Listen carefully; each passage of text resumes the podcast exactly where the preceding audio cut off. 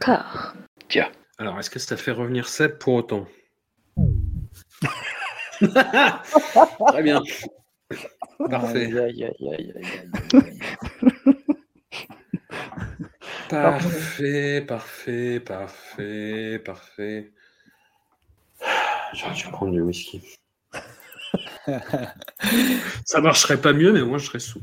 A, B, C, D, E, F, G, H, I, J, K, L, M, N, O, P, Q, R, S, T, U, V, W, X, Y, Z. You should drop dead, you selfish cunt. Fucks, I hate you. I hate you both. You're the fucking reason this country's going down the drain. Oh, no, not the bees! Not the bees! Ah! Open my eyes! My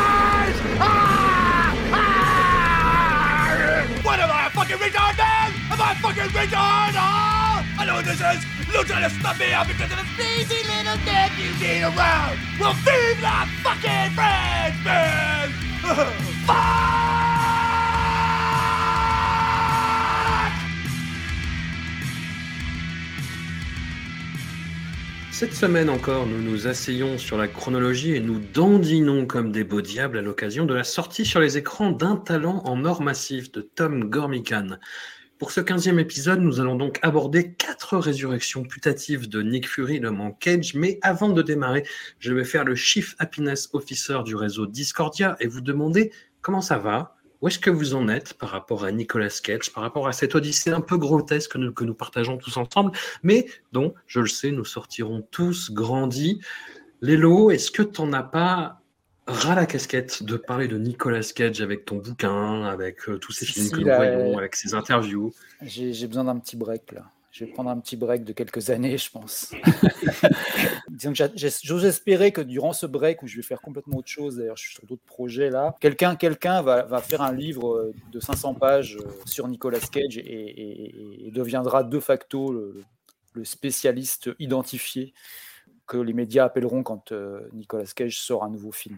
Et Tu as la patate chaude en attendant. voilà, j'ai la patate chaude, euh, mais là en ce moment non, ça va. Je vais vraiment faire un break de toute façon puisque j'ai pas pas envie de parler de ça. euh. Parce que souvent les gens en plus appellent en, en- en- en croyant qu'ils ont affaire à un fan euh, qui a genre des- une collection de mugs Nicolas Cage chez lui. tu. Je suis obligé de leur dire non mais attendez les gars, on s'est pas bien compris là. enfin ça c'est ça arrive pas si souvent non plus quand même, mais, mais c'est- déjà arrivé une fois ou deux et effectivement. Euh, quand tu dis aux gens non mais moi je suis pas du tout fan de Nicolas Cage, euh, ils, ils tombent de leur chaise, ils se relèvent et après ils, ils essaient d'improviser des nouvelles questions. et c'est là que ça se passe euh, plus ou moins bien en général. Voilà. Ouais, non, non, mais c'est vrai. Macron, tout ça. Ouais, voilà, voilà. et, et donc voilà. Non, mais c'est vrai que oui, là, c'est petit, euh, pas, pas encore de burn-out, on va dire, mais petit ras-le-bol. Ok, on, on fera une pause. Ouais, après, petite puis- pause. Mais il faudra finir quand même, hein, tu le sais. Hein, Oui, oui, on- on a- on a- comme jeu. on a dit, et comme Seb le rappelle souvent, on ira jusqu'au bout. On va la monter, cette montagne. Voilà. Marie, C'est est-ce que fastidieux. ton regard a changé sur cet homme? Eh ben, oui, je crois quand même, mine de rien. Euh, c'est un regard qui s'est attendri un, un petit Ouais. peu. Bon, j'ai l'impression de vivre avec au bout d'un moment. donc Il y a beaucoup de choses qui font référence après dans le quotidien parce que finalement, j'y baigne. C'est un peu le fil Mhm. conducteur de ce que je regarde ces derniers temps, puisque j'ai tendance à naviguer un peu dans les genres. Euh, mais non, mon regard, c'est quand même assez attendri. Puis bon, bah, il, a, il a noté quand même que c'est jusqu'ici le seul qui n'a pas d'énormes casseroles de harcèlement euh, au cul. hein, donc, euh, je, youpi. Bon, je pense pas que ça risque de sortir comme ça, parce que ça aurait déjà été fait, à mon avis. C'est ce qu'on euh, se dit, c'est ce qu'on se répète. oui, bah, il, il est, il est assez considéré comme improbable dans le monde du cinéma pour que ça puisse être balancé à des moments, étant donné qu'on le considère déjà comme une espèce de freaks par rapport à sa filmographie, sa manière de jouer, etc. Que du coup, je pense que ce serait déjà sorti d'une manière ou d'une autre, ne serait-ce que quelques procès. Ou... euh. Écoute, ouais, selon les, enregistrements, je, je, je- perds en patience parce que ça dépend des films qu'on va voir. Je crois que j'aime bien qu'il fasse partie de la famille, un peu comme un de mes chats, tu vois. Euh, c'est mon troisième chat, finalement. Seb, où, où en es-tu? Maître zen, maître résilience. Ça va. Non, non, ça va. L'amour, euh, l'amour pour Nick euh, reste, euh, reste fort. La qualité des films, pas toujours, mais l'amour de Nick reste fort. Who's that? Please get me out of here. You want me to get wet on account of you? Hey, man, I got on Swiss cotton underpants. I'm gonna drown, sir. Come on, we'll get the time of death from autopsy. Please. Come on, man. He ain't worth it. You are crazy. Come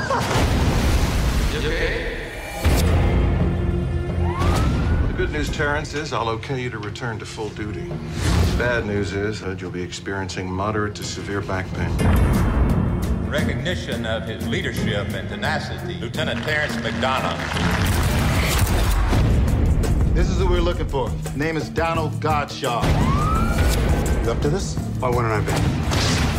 Still having problems with your back? You take medication for it? Only what the doctor prescribes.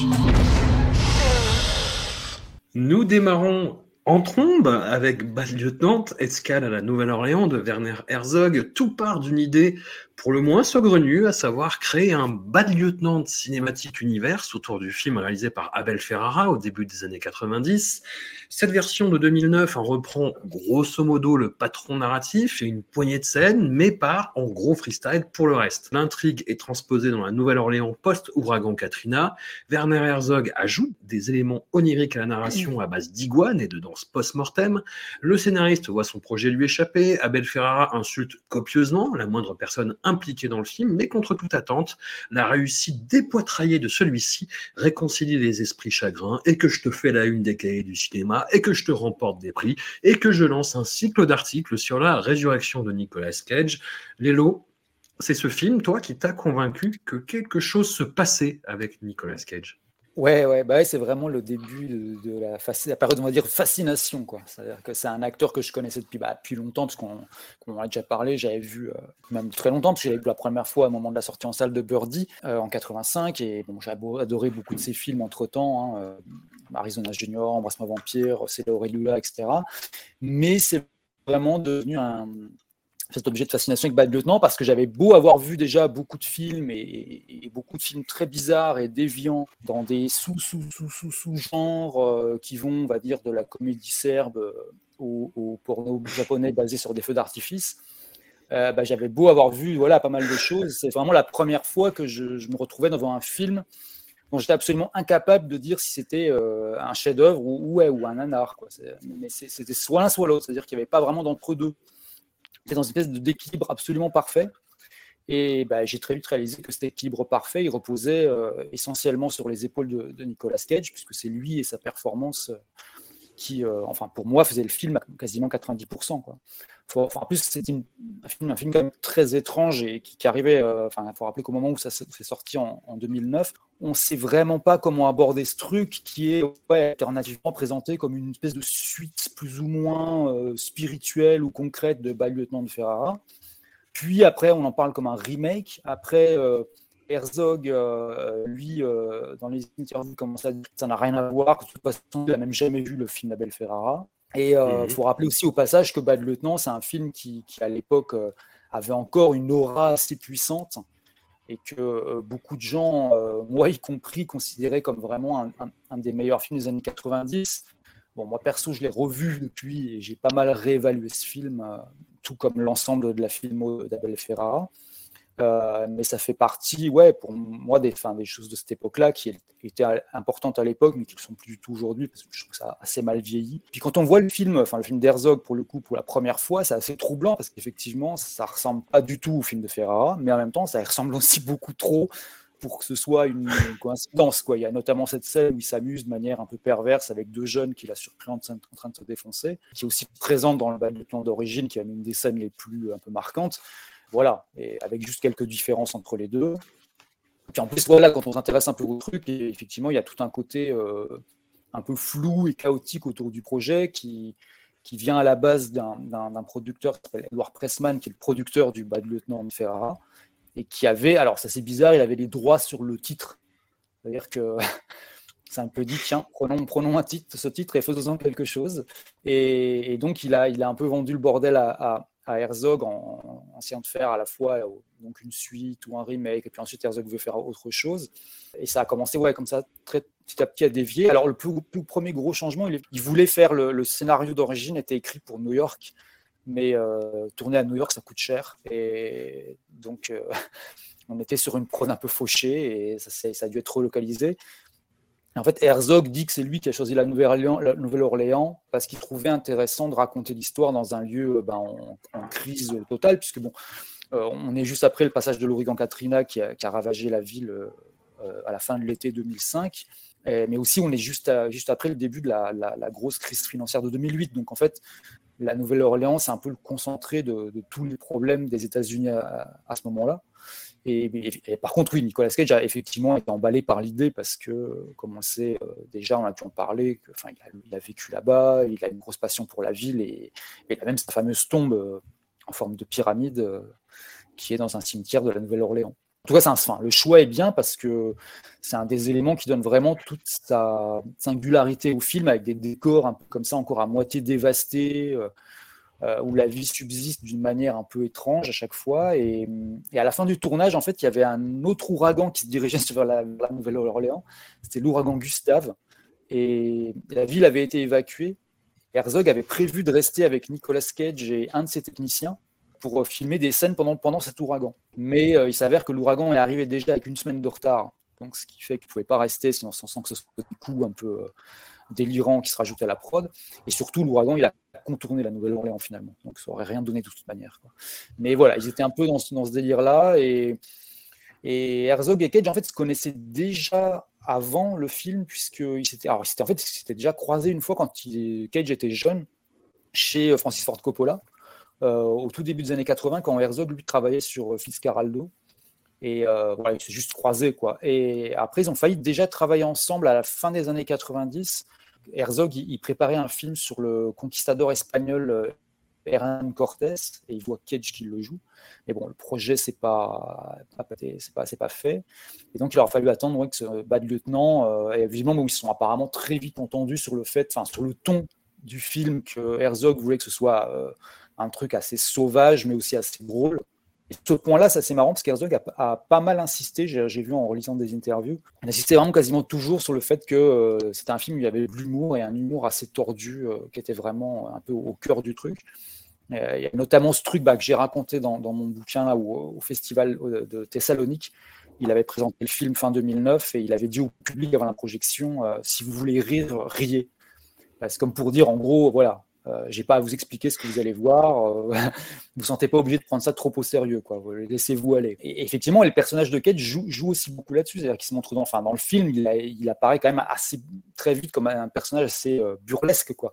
En gros, à part le tout début avant son accident, tout le reste du film est dans un espèce de personnage assez insaisissable euh, et ingérable qui, enfin, moi, m'ont fait penser à un croisement de, de Clint Eastwood dans l'inspecteur Harry, euh, Udo Kier dans Du sang pour Dracula et Gene Wilder euh, dans Le shérif est en prison où il est d'alcoolique. Euh. Et, c'est vraiment un, ouais, voilà, un personnage, je sais pas, qui est assez difficile à décrire, qui est, absurde, qui est un peu malaisant, qui est, qui est grotesque aussi, et, qui tombe même dans des, trucs, qui vont vraiment vers le, des accents un peu psychédéliques et, et psychotroniques, quand il commence un peu à voir des lézards partout autour de lui. euh. Et pareil, les lézards, c'est un truc que j'ai j'aurais pensé que ce soit une idée de Cage, mais en fait, non, c'est l'idée d'Herzog aussi, visiblement, qui, a, qui, a, voulu pendant le tournage, s'est dit, tiens, voilà. Euh... Enfin, visiblement, c'est un des, un des, trucs qu'il a improvisé vraiment pendant le tournage. Il s'est dit, voilà, je vais mettre des lézards. Et en plus, le pire, c'est qu'il a vraiment su expliquer pourquoi est-ce qu'on met des lézards qui apparaissent comme ça. Et il a dit, j'en sais rien, mais ça va être super. Et, c'est voilà. ce que moi, tout le monde a retenu. Hein. voilà, et en fait, bah, d'ailleurs, voilà. Et en plus, bah, finalement, moi, c'est un peu, ça résume un peu ce que je pense de Bad Lieutenant jusqu'à la Nouvelle-Orléans. Qu'est-ce que c'est que ce bordel? J'en sais rien, mais quelque part, je trouve ça super. Et en même temps, je trouve ça complètement nul, et en même temps, je trouve ça vraiment super. Euh, c'est une espèce de truc qui se... C'est-à-dire que je l'ai revu là bah, pour, pour l'émission, et, et, je me suis dit, c'est marrant. À la fois, je le trouve encore. Chaque fois que je le regarde, je le trouve à la fois meilleur et, et moins bon. C'est vraiment assez incroyable comme, sensation. C'est-à-dire, genre, je dis, tout ce que je trouve intéressant et vraiment, enfin, et vraiment, je trouve super bien vu dans le film. Et en même temps, je trouve le film toujours un peu plus cheap et un peu plus mauvais à chaque fois. Donc, il y a vraiment une espèce de mélange assez, assez bizarre. Et ouais, je vois pas, il n'y a pas beaucoup d'autres films qui me font cette, cette impression-là. Cela dit, avec le temps, je, je, trouve que le film fonctionne effectivement toujours beaucoup, beaucoup, beaucoup sur Cage, mais pas que. Je trouve déjà les décors jouent vraiment un, beaucoup, beaucoup dans, dans, dans l'ambiance du truc. Puis j'aime assez les, les, rôles secondaires euh, un peu nuls qu'il y a dans tout le film. Quoi. C'est ce que j'allais dire, le casting est complètement, est complètement dingue. En fait, t'as autant ah oui, bah, que Exhibit. Ça Oui, voilà. sens. Ah, Il y a quand même Val Kilmer qui, qui joue quand même un rôle assez Oui. important. T'as Feruza Balk, euh, Mais oui. de comète des années 90. euh. Et alors, ce qui est marrant, c'est que Feruza Balk plus Val Kilmer, ça donne lui du Docteur Moreau. Et Oui. c'est pas un très bon signe. Mais ouais, ouais, c'est. Moi, je trouve qu'il y, a- il y a vraiment que le... les scènes avec Eva Mendes qui sont un peu. Un peu chiantes. Ça, ça- ça- ça fait tomber un peu le film dans un côté un peu téléfilm, euh, téléfilm policier, euh, un peu naze. Même si la relation entre eux est, est assez bien foutue, enfin, assez bien. Mais le côté gangster, etc. Euh, je sais pas, il y a un truc, il y a des fois un truc qui rend le truc, qui, qui vraiment, qui, pousse le truc vers le bas, qui rend un peu cheap, quoi. Alors qu'il y a des moments où c'est vraiment. euh, Enfin, je sais pas. En tout cas, moi, c'est un film que j'aime beaucoup, mais je peux pas le, le- le- je peux pas le valider à 2000%.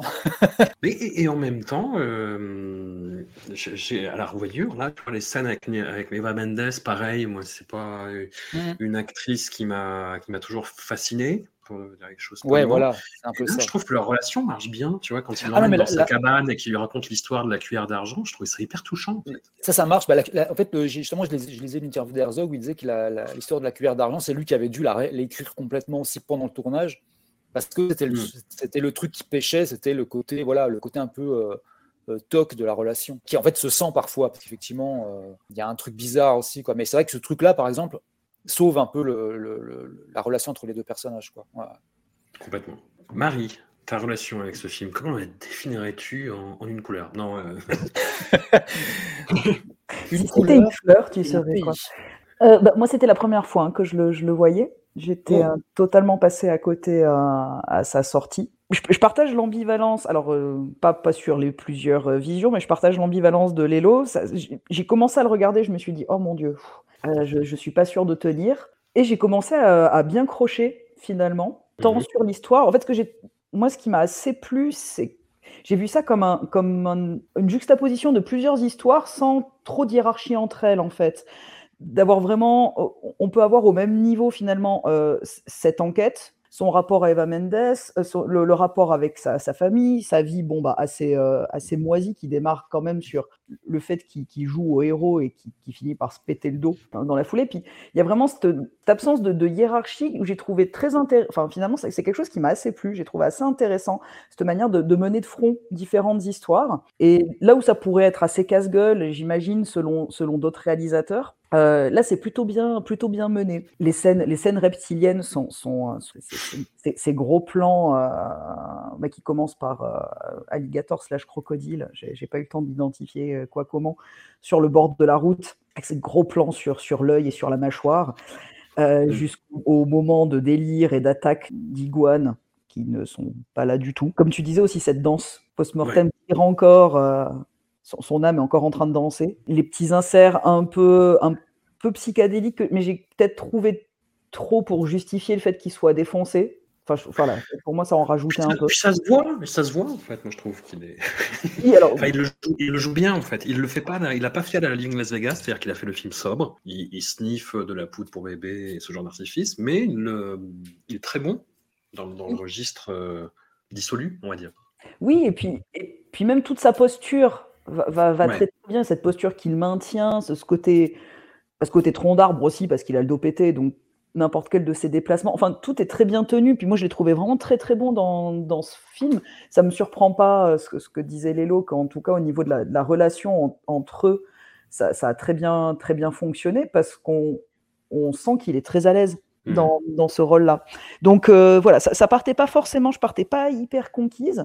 Je ne saurais pas dire si je l'ai trouvé super ou si je, l'ai trouvé ridicule. Non, mais je partage vraiment ce- cet aspect genre. Enfin, j'étais très contente pour le coup de, le découvrir euh, à cette occasion. Bah, le côté profusion d'intrigues, euh, sans hiérarchie, ça vient vraiment du, euh, du Ferrara, pour le coup, où il y a vraiment cet aspect-là de mec qui se fait complètement submerger par tout ce qui lui arrive. Mais dans le Ferrara, il était vraiment à fond dans ce côté, euh, pas born again, mais je vais, je vais explorer le, le côté euh, catho, en fait. Et comme c'est un film très catho, et que le bal lieutenant est un pêcheur qui essaie de trouver sa rédemption en enquêtant sur une nonne, enfin, c'était vraiment euh, au fer rouge, on va dire, bah, bah, forcément, ça finissait mal. quoi. Et là, je, je trouve ça intéressant, justement, ce shift par rapport au, au Ferrara. Qu'est-ce que t'en dis, euh, Seb, toi? Alors, je suis toujours assez fan de, de la fin, C'est-à-dire qu'en en, cin- en cinq minutes, tout s'arrange. Hop, bah, hop, ça, ça passe, ça, ça passe, ça, ça passe. Et j'aime bien ce Puis lui, côté. il euh, meurt, et puis lui, ça va. Et voilà. Ouais, j'aime, bien ce côté. euh, En fait, moi, plus, plus je le vois, parce que j'avais vu au cinéma à l'époque, je l'avais revu en DVD une fois ou deux, je l'ai revu là, et plus je le vois, plus je le je prends comme une comédie euh, finalement. Parce que il n'y a pas Ouais. grand chose qui a, y a pas grand qui a de sens si tu prends si tu prends au premier degré. Alors que moi, je le vois comme une comédie. Il y a, qu'il y des choses qui sont, qui sont tellement grosses dedans, comme le, le fait qu'à la fin du film, il retrouve le gars pour lequel il y a, qui- le mec il a sauvé en prison. Tu vois, ça tombe comme ça, ça sort de nulle part. Mais c'est pas grave, tu crois quand même. Tu dis, oh, ok, mais il le rencontre, bah écoute, très bien. Et je pense que le fait de prendre le film un peu comme une comédie, ça aide à, à le voir comme peut-être meilleur qu'il n'est finalement. Ouais. Je ne sais toujours pas si le film est, euh, si je- le film est bon ou, pas bon, parce qu'il y, a- des scènes qui sont vraiment excellentes. Et puis, tu as, des scènes qui, t'as des scènes qui font vraiment un téléfilm, quoi, qui sont un peu cheap, avec une lumière, une lumière un peu sale. C'est comme si Herzog il disait Vas-y, ces scènes-là, je m'en fous, j'expédie ça vite fait. Et il y a, d'autres scènes qui sont vraiment super bien torchées, euh, très bien foutues. Et pareil, il y a plein, il y a plein de moments de comédie. Un film avec, avec Exhibit, c'est- forcément, c'est une comédie déjà, tu peux pas faire autrement. Parce que la façon dont il joue son personnage, déjà, tu te dis, euh, moi, je m'attends à voir, à voir une voiture custom qui, arrive, tu vois, qui, euh, voilà. Le couple avec, avec les, les deux petites vieilles, c'est, c'est, de la pure comédie aussi, quoi. Quand il sort le flingue, il leur crie dessus. Donc, ouais, moi, je vois le film comme une comédie. Et j'aime bien le fait qu'il tourne euh, les quelques aspects du film de Ferrara qu'il a repris. Il les tourne limite en, limite en, en, dérision, quoi, presque. Tu vois, il dit, bon, ça, Ferrara, c'est quand même, un metteur en scène que j'aime beaucoup, mais que- qui est quand même très lourd par certains aspects. Et Herzog, il a pris, il a pris cette lourdeur et il l'a retournée pour en faire un truc hyper léger. Et c'est vraiment, ça symbolise par, par la fin, tu as Brad Dourif qui, qui, lui file, qui lui file une enveloppe, genre Nicolas, il a tout arrangé, tout se passe bien, tout se termine bien, tout le monde est copains à la fin. C'est- c'est- la, la fin, c'est... euh, Enfin, la fin, c'est c'est du Disney, quoi. Et quand tu compares C'est avec celle- Scooby-Doo même. voilà, c'est Scooby, c'est c'est ça, c'est Scooby-Doo. Et quand tu compares avec, avec celle de, du Ferrara, c'est vraiment retourner, retourner le truc euh, dans, dans tous les sens. Et c'est ce Mhm. côté-là, ce côté un peu, un, un peu, un peu coquin de Herzog euh, que moi, que moi j'aime bien. Et oui, je suis pas étonné, euh, connaissant les, les- les deux loustiques, que lui et Nick se soient bien, se soient bien entendus, quoi, finalement. Parce que je Mhm. pense que c'est deux personnalités qui sont quand même un peu excentriques et qui, et qui marchent bien l'une l'une avec l'autre. Et ça se voit dans le film où euh, Nicolas fait une super performance. Je pense que c'est vraiment un des premiers films où là, c'est- il joue vraiment avec son corps, ce côté un peu physique, lourd, qu'on retrouvera dans Pig plus tard et un peu dans Joe aussi. Que le fait qu'il se casse le dos, il, a, il a une posture étrange dans le film, il a une façon de se tenir, de jouer, qui est très, qui est, qui est très, très ralentie au niveau, du- au, niveau de, au niveau du physique, en fait. Tu, sens, qu'il est lourd, et c'est la première fois où je retrouve ça dans, dans, la dans, dans sa filmo, finalement. Donc il y a, plus, il y a plein de choses comme ça qui, qui s'agrègent autour, de, autour du, du bas lieutenant pour faire un truc qui, finalement, assez cohérent dans son incohérence, j'ai envie de te dire.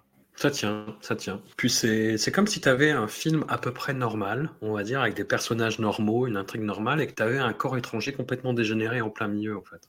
Ouais, Et où tout le monde trouve s'en accommode, tu vois. enfin, je sais pas, ça se voit que le mec est complètement euh, parti ailleurs, mais tout le monde fait Oh, t'es quand même mon meilleur détective. Oh, t'es quand même.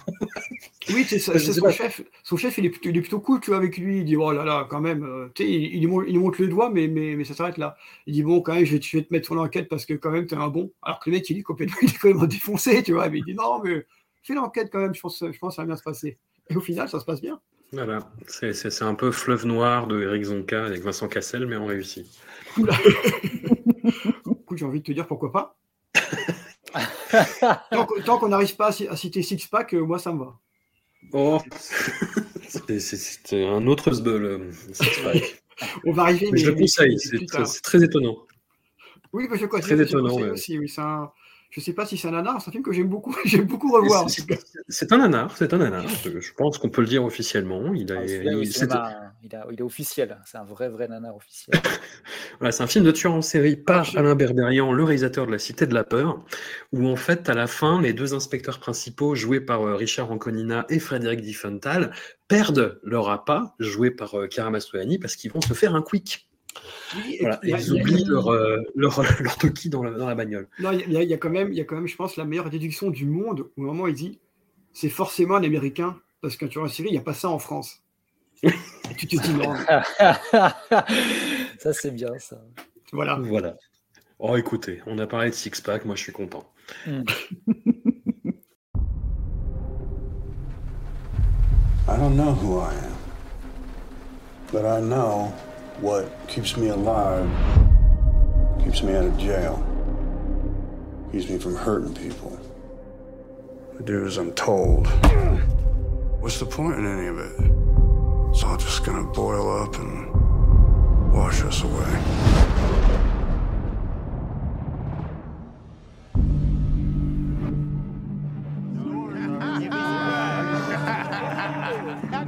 Hey, mister. Yeah? Me and my daddy just got into town. I was wondering if you'd give us a job. I pay a day's pay for a day's work. And if we work till dinner and get rained out, I pay for the whole day. Does that sound fair enough? Yes, sir. I'm Joe. Nous poursuivons avec une seconde résurrection de Nicolas Cage en 2013, cette fois-ci. Euh, Joe de David Gordon Green. Alors, David Gordon Green, parlons-en. Un cinéaste totalement Sundance compatible qui a atteint son zénith artistique en 2004 avec L'autre rive, une relecture redneck. Alors, dans mon souvenir, pas dégueu de La nuit du chasseur. Et depuis, il s'est spécialisé dans des collaborations pas dingues et des fausses bonnes idées qui tournent court, faute de sucre créatif de qualité.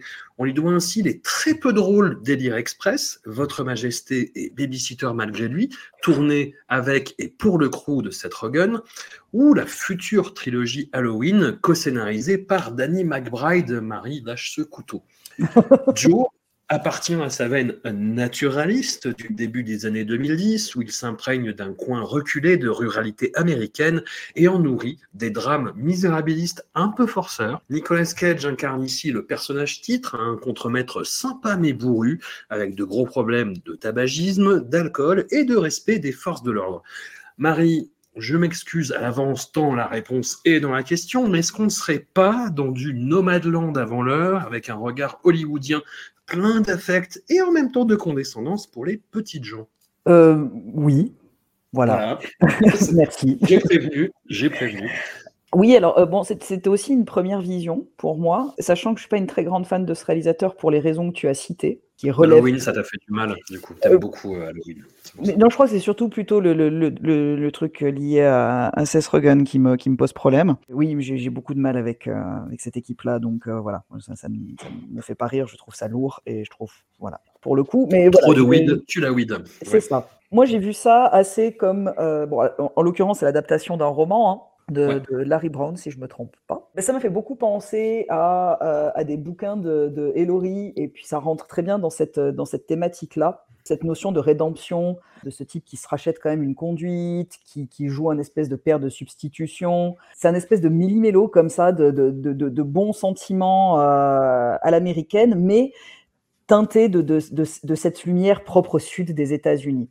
Puis ça aussi, c'est une forme de tentative totalement ratée pour moi, d'essayer de reproduire, bah oui, enfin voilà, cette espèce de jeu très sudiste qu'on peut faire, cette espèce de filtre un peu doré, comme ça, de, de Ouais. lumière qui passe à travers les arbres, quand il, du coup, il, il emploie son équipe à euh, couper des arbres. Bah, tout est un peu suranné, en fait. Il n'y a, il y a rien qui, qui, qui paraît très, ni très original dans le traitement, ni très original dans l'histoire. J'ai trouvé ça très, euh, très, très moyen, très lourd. Ceci dit, il s'en sort très bien, Nicolas Cage, pour le coup Oui, super. cette espèce de posture pré-pig, on va dire, euh, de ce barbu bourru euh, dans, dans sa forêt.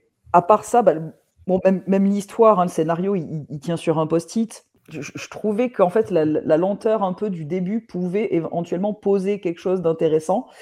Et puis non.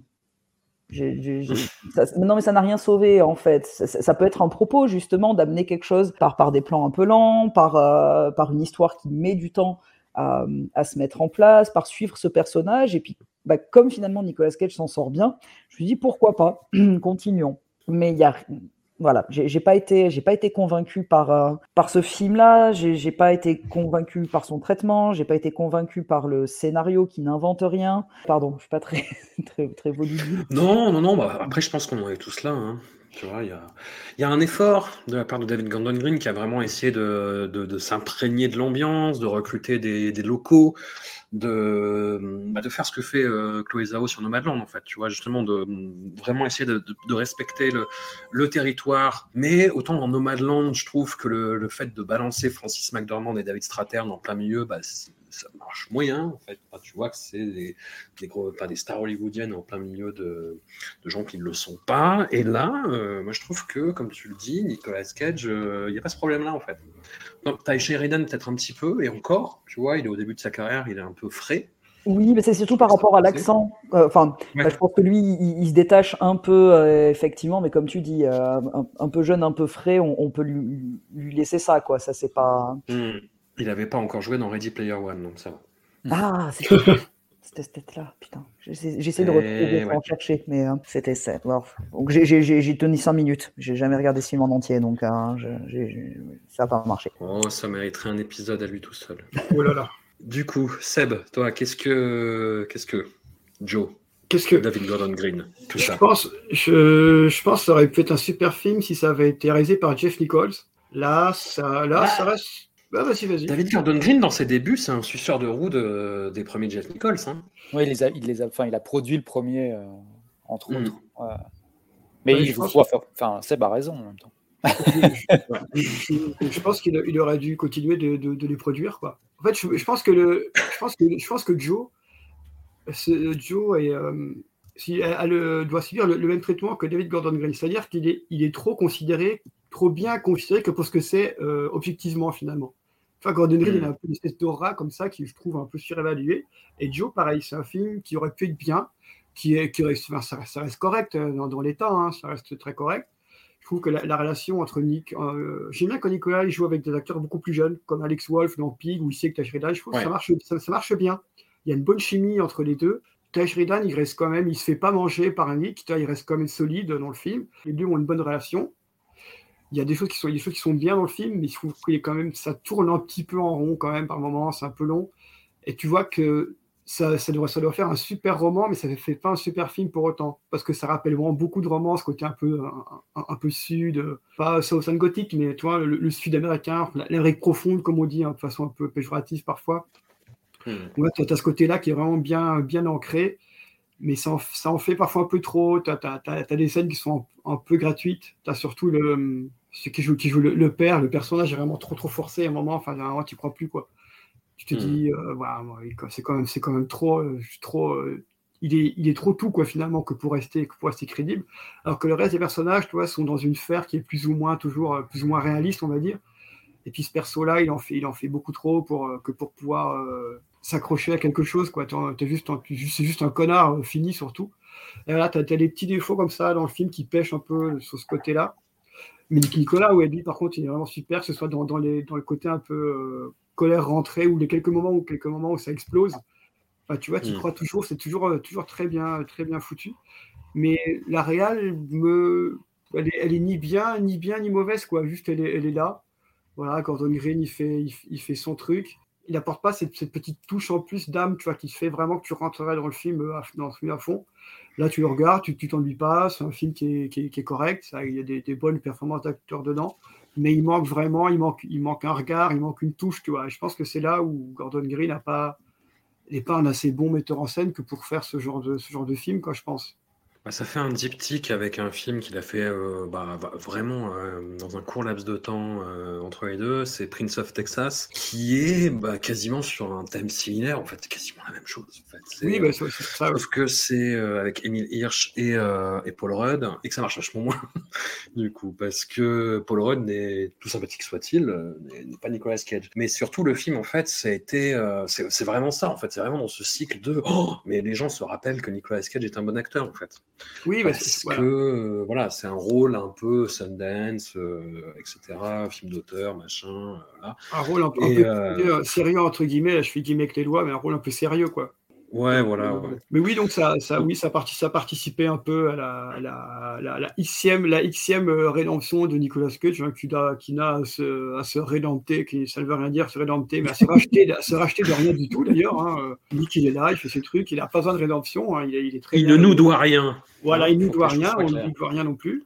Donc voilà, Joe, euh, Joe c'est là. Ça existe. C'est là. Lélo, je crois que tu, tu partages euh, cette aversion pour Euh, ouais, ouais, euh, bah, moi je suis carrément du, vraiment du même avis que Seb. euh, euh, je trouve vraiment que c'est un film qui est, qui est plaisant à regarder, mais qui n'a pas vraiment d'âme. Quoi. Euh, je crois à rien dans ce film, en fait. Quand il pleut, je vois les, je vois les jets d'eau euh, en, Ouais. hors champ. euh, quand les gens parlent, je vois les dialogues écrits. Il y a un truc comme ça de film rural, un peu, un peu dur, un peu sombre, euh, mais en kit, quoi, et que, que j'aime pas du tout. Pour moi, c'est quasiment le négatif de, de films, euh, pour prendre des trucs sortis un peu dans la même, même période. C'est ouais, voilà, si on prend le premier, le premier Jeff Nichols, Shotgun Stories, euh, qui était effectivement produit par David Gordon Green, ou, ou dans un genre un peu plus outrancier, euh, Killer Joe de William Friedkin. Euh, là, tu vois, les deux, ce- ces deux-là, j'y crois de A à Z, il n'y a pas de problème. Surtout le Nichols. Euh, le Friedkin, il a un côté vraiment plus grotesque, mais qui fonctionne quand même, et il faut quand même un peu de talent pour rendre le, le grotesque crédible. Quoi. Alors que là, dans Joe, tout est crédible de base, mais j'ai l'impression que tout est faux.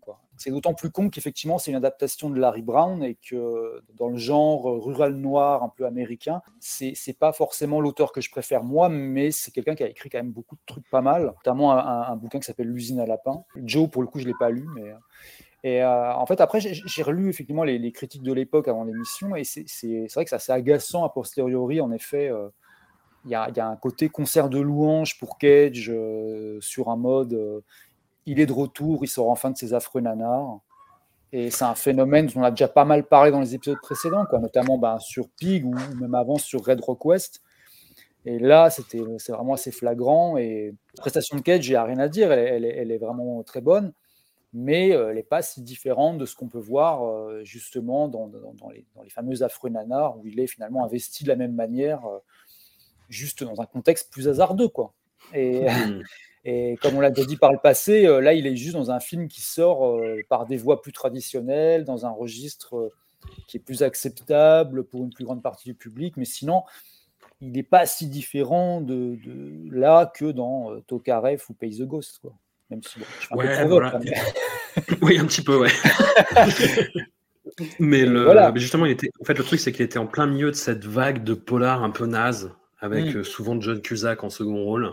Oui, Bah, oui, les, oui. tous les Tokarev, euh, 12 heures, euh, tous ces titres qu'on Voilà. a redécouverts tout pas- à l'heure.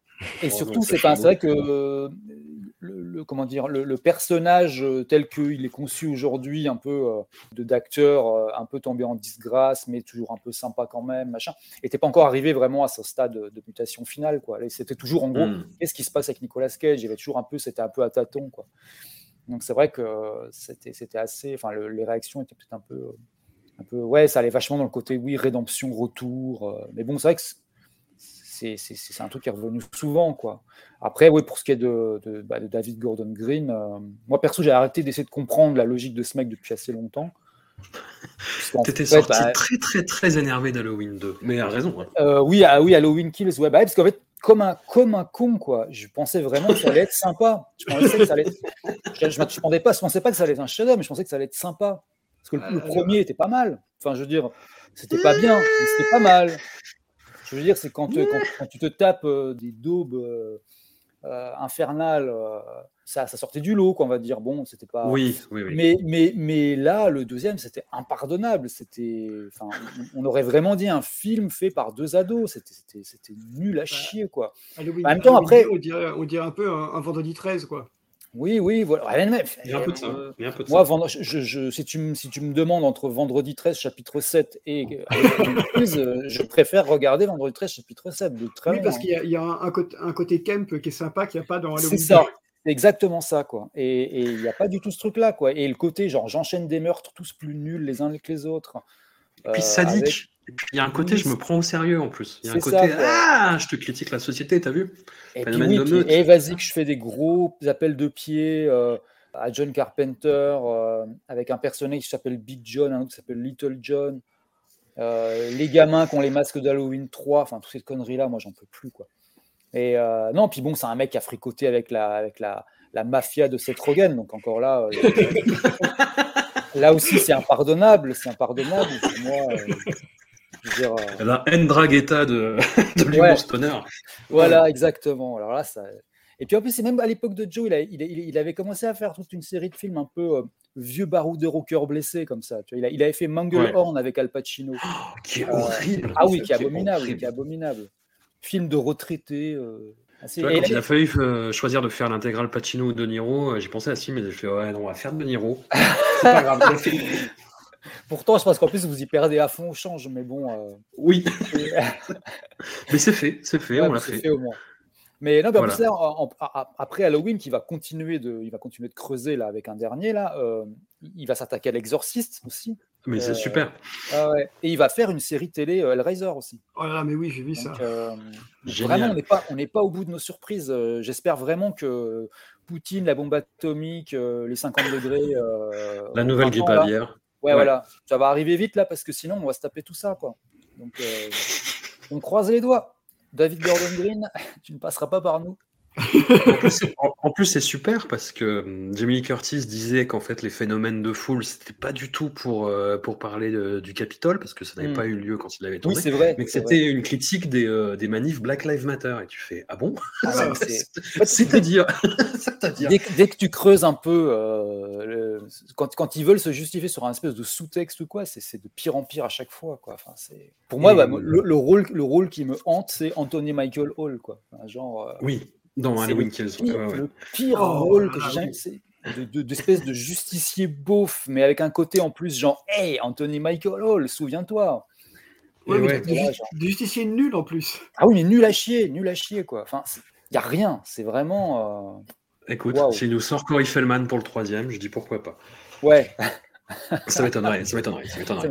Non mais fort. ah, cela dit, je suis intrigué parce que Jamie Curtis a dit dans une interview que le, le troisième allait énerver beaucoup de gens. Oui, j'ai vu ça aussi, ouais, un peu plus deux. sachant que moi, le, le 2 déjà m'a vraiment beaucoup énervé, donc je, suis- je suis Oui. intrigué du coup pour le troisième. Ah oui, oui, bah, je sais pas.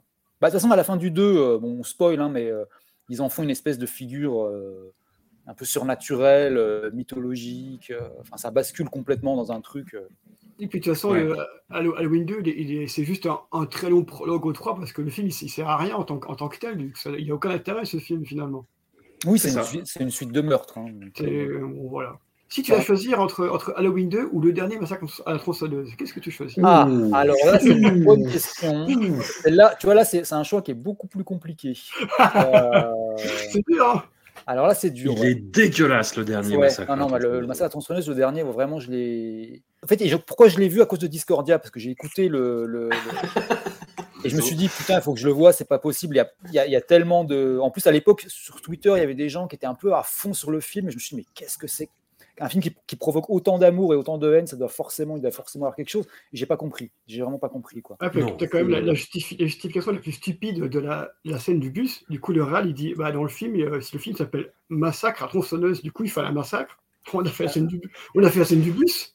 Putain, non, mais- En plus, elle est, elle est pas, elle est pas bien cette scène. Elle aurait, elle aurait pu être encore, euh, je sais pas, jouissive, quoi. Enfin, ou, ou marrante, je sais pas, mais c'est nul. C'est nul, c'est pas bien. Ah, moi, c'est- moi, je suis passé de j'aime pas à va te faire foutre en fait. Oui, c'est ça. euh, Parce que ce qu'il faut dire, c'est que tu as dit. oh, Non, mais on va arrêter de parler de. c'est pas du tout le sujet, on en a déjà parlé en plus. Arrêtons. Arrêtons. His fist closed around the serpent's eye. Strange and eternal.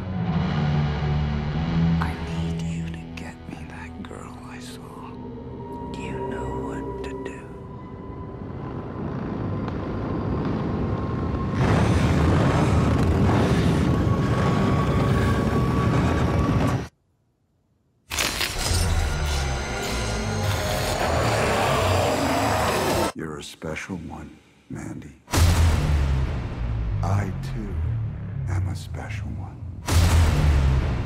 Let us be self.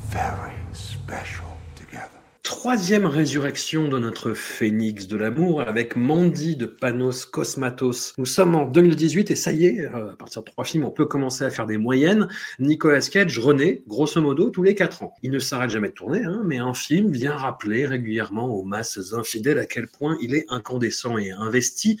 Cette fois-ci, il s'agit du second long métrage de Panos Cosmatos, huit ans après le très hermétique, il faut le dire, Beyond the Black Rainbow, Mandy, c'est une histoire de vengeance basique mais ultra esthétisée et incarnée avec un sérieux qui force le respect malgré le caractère outré des situations. Mandy bénéficie en outre d'une bande originale fabuleuse signée du regretté Johan Johansson, d'une photographie sublime dans son travail sur les ténèbres de Benjamin Loeb et la présence hantée de la non moins sublime Andrea Riseborough avec évidemment Nicolas Cage en transe, maîtrisé au cordeau. À l'époque, j'avais pris le film dans la tronche et à la revoyure, par-delà sa colère, j'ai été saisi par sa profonde tristesse. Seb, est-ce que toi tu l'as revu pour l'occasion? Qu'en penses-tu? Qu'est-ce qui se passe? Ah oui, j'ai une histoire un peu compliquée avec, avec Mandy parce que déjà j'avais j'avais détesté au-delà des mots euh, Beyond the Black Rainbow, mais vraiment j'avais détesté très très fort. C'est hyper arty, quoi. C'est hyper poseur. euh, ouais. Enfin, j'avais j'avais vraiment détesté. Donc bon. Après Mandy, je l'ai vu, euh, c'était l'erreur typique. Donc je l'ai vu en fin, en fin de festival, c'était à l'étrange festival, je crois. Je me suis passé en fin de festival je l'ai vu.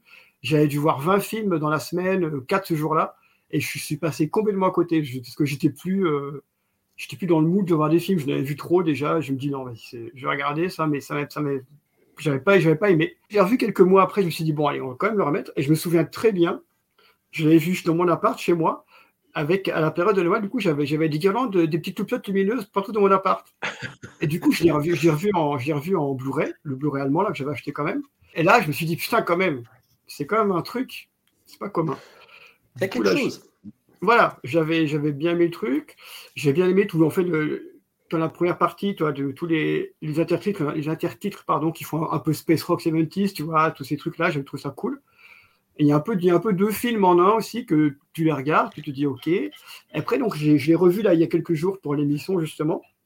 Et pareil, je trouve le film plus riche que ce que j'avais trouvé les premières fois, finalement. C'est-à-dire qu'à force de le revoir, tu sais que ça va être, que ça va être très beau, qu'il y aura des scènes assez folles esthétiquement, mais tu remarques qu'il y a, il y a, qu'il y a- il y a- il y a d'autres choses derrière. Plus on, plus on le revoit, plus le film grandit euh, correctement, finalement. Ce qui n'était pas gagné euh, au départ, parce que tu as quand même. Il est quand même assez long, il dure deux heures, je pense, pendant deux heures. Et tu as quand même beaucoup de passages où il y a pas de, il se passe pas énormément de choses. Donc tu as Nicolas et Andrea Riseborough qui parlent. De Andrea est une, une actrice que j'aime beaucoup d'ailleurs et qui, qui est, super. super, elle est super dans le film, elle est incroyable dans le film. Nicolas, bah, lui, il est euh, pareil, il est, il, est, excellent aussi. Et voilà, c'est un film qui est qui reste, enfin comme tu disais, qui, parvient à rester sérieux dans son côté grotesque. En fait, si je, je vais faire peu une, ana- une analogie un petit peu en, en, roue arrière, ce serait comme un, groupe de black metal, mais qui reste très, sérieux malgré les, malgré les costumes et tout l'apparat. Donc, un apparat qui est quand même très fort, mais le sujet reste quand même sérieux, reste très, euh, très carré, très propre. Enfin, propre façon de parler, parce que le film n'est pas forcément propre. Oui, après le côté résurrection Nicolas Cage, bon, c'est pas une résurrection, hein, mais euh, il, est, vraiment très bien dedans avec peu de choses à défendre finalement, un rôle qui il n'y a pas beaucoup de dialogue, il n'y a pas beaucoup de scènes. Euh, Nick. Tu as la fameuse scène de la salle de bain qui, qui est vraiment la transition entre les deux, mais tu as un, côté mystique qui lui va bien. Et là, là, là clairement, c'est un film euh, Lovecraft. Là, on est, clairement dans cette partie de sa, de sa filmo. Donc voilà, Panos Cosmatos qui se, rachète un peu, euh, même beaucoup à mes yeux, de, cette chose euh, Beyond the Black Rainbow. Et en plus, ce qui, n'est pas pour me déplaire, donc euh, Mondi est tourné euh, dans, les, Ardennes belges en plus, donc voilà, c'est un petit, un cocorico personnel à ce, ce passage. Mais ouais, c'est un film qui est très très particulier, mais qui gagne, qui gagne à être revu finalement, je trouve. Parce que tu peux voir ça comme un, fi- un film, euh, un film, euh, un revenge movie un peu, un peu étrange et un petit peu fun, alors qu'il n'est pas fun, il est pas fun du tout en fait. T'as les scènes de vengeance, elles sont assez dures, elles sont pas, elles sont pas drôles. Et t'as un, cô- un côté mystique euh, qui, qui grandit, qui grandit avec, avec les, avec les revoyures. Et voilà, t'as ce, tout, ce, tout ce côté un peu, un peu chapitrage. T'as, peu- t'as le, film de Andrea Riseborough et ensuite t'as le film de Nicolas Cage et les, les deux en un forment un tout qui est finalement assez, assez cohérent, je trouve, malgré tous les, éléments hétéroclites qui, sont, qui viennent s'agglomérer à ça. Le travail sur la photo, le travail sur le son qui est assez phénoménal aussi. Avec ses voix, ses voix, ses voix déformées, c'est la, la, la, la BO qui, qui, qui, qui enrobe tout ça d'un côté encore un peu ésotérique, tu vois, là-dedans, le film qui se passe de nuit, tu as du feu, tu as du sang, tu as plein d'éléments comme ça très, très concrets. Et ces éléments concrets forment un truc presque immatériel finalement, je, dirais. quoi. Le film est fait de choses palpables, mais il est assez impalpable en lui-même. C'est un, peu bizarre à, décrire. On en avait beaucoup parlé à l'époque euh, de la sortie euh, Lelo. On était d'accord tous les deux pour, euh, pour dire, je sais plus si c'était toi, euh, il me semble que c'était toi qui avait, sorti ça, que en fait l'idéal pour voir Mandy et ce qui est prend un peu de temps et ce qui est un petit peu contraignant, c'est qu'il faudrait voir tous les autres films de Nicolas Cage juste avant d'affilée.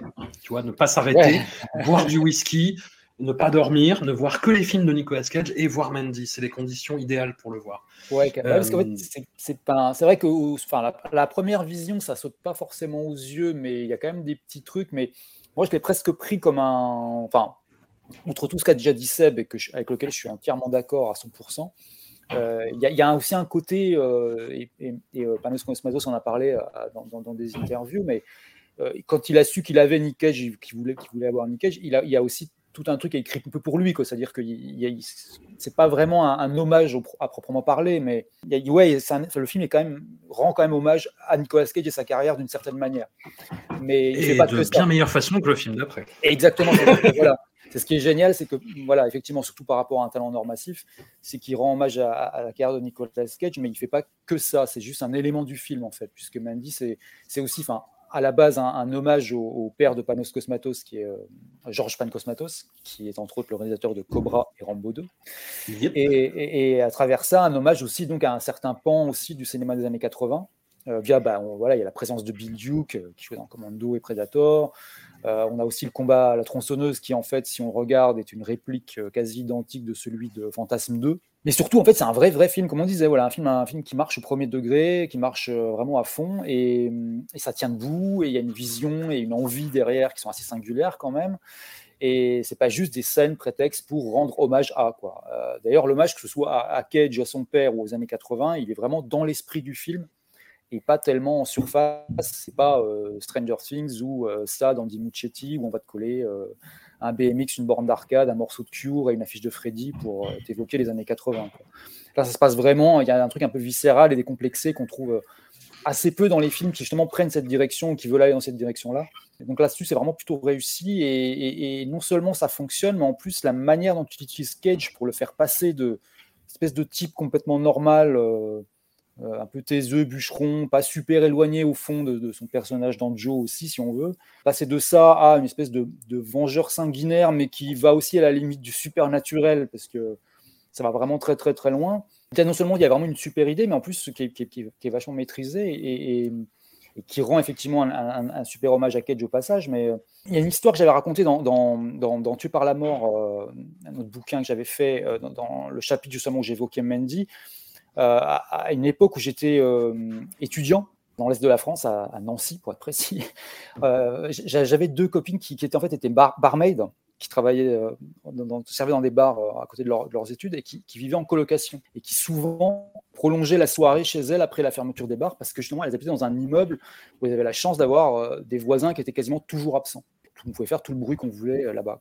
Ils savaient que leur, leur voisin du dessous était le guitariste d'un groupe qui marchait pas trop mal à l'époque et qui était souvent en tournée, donc il est aussi légalement souvent absent. Et, c'était un type qui n'était pas vraiment rassurant, on va dire, à première vue. C'est un type qui est vraiment très très grand, 1m90, voire 2 mètres, vraiment hyper, hyper baraqué, super grande gueule, et puis assez facilement euh, barga- bagarreur, quoi, qui s'embarquait souvent dans des, dans des embrouilles.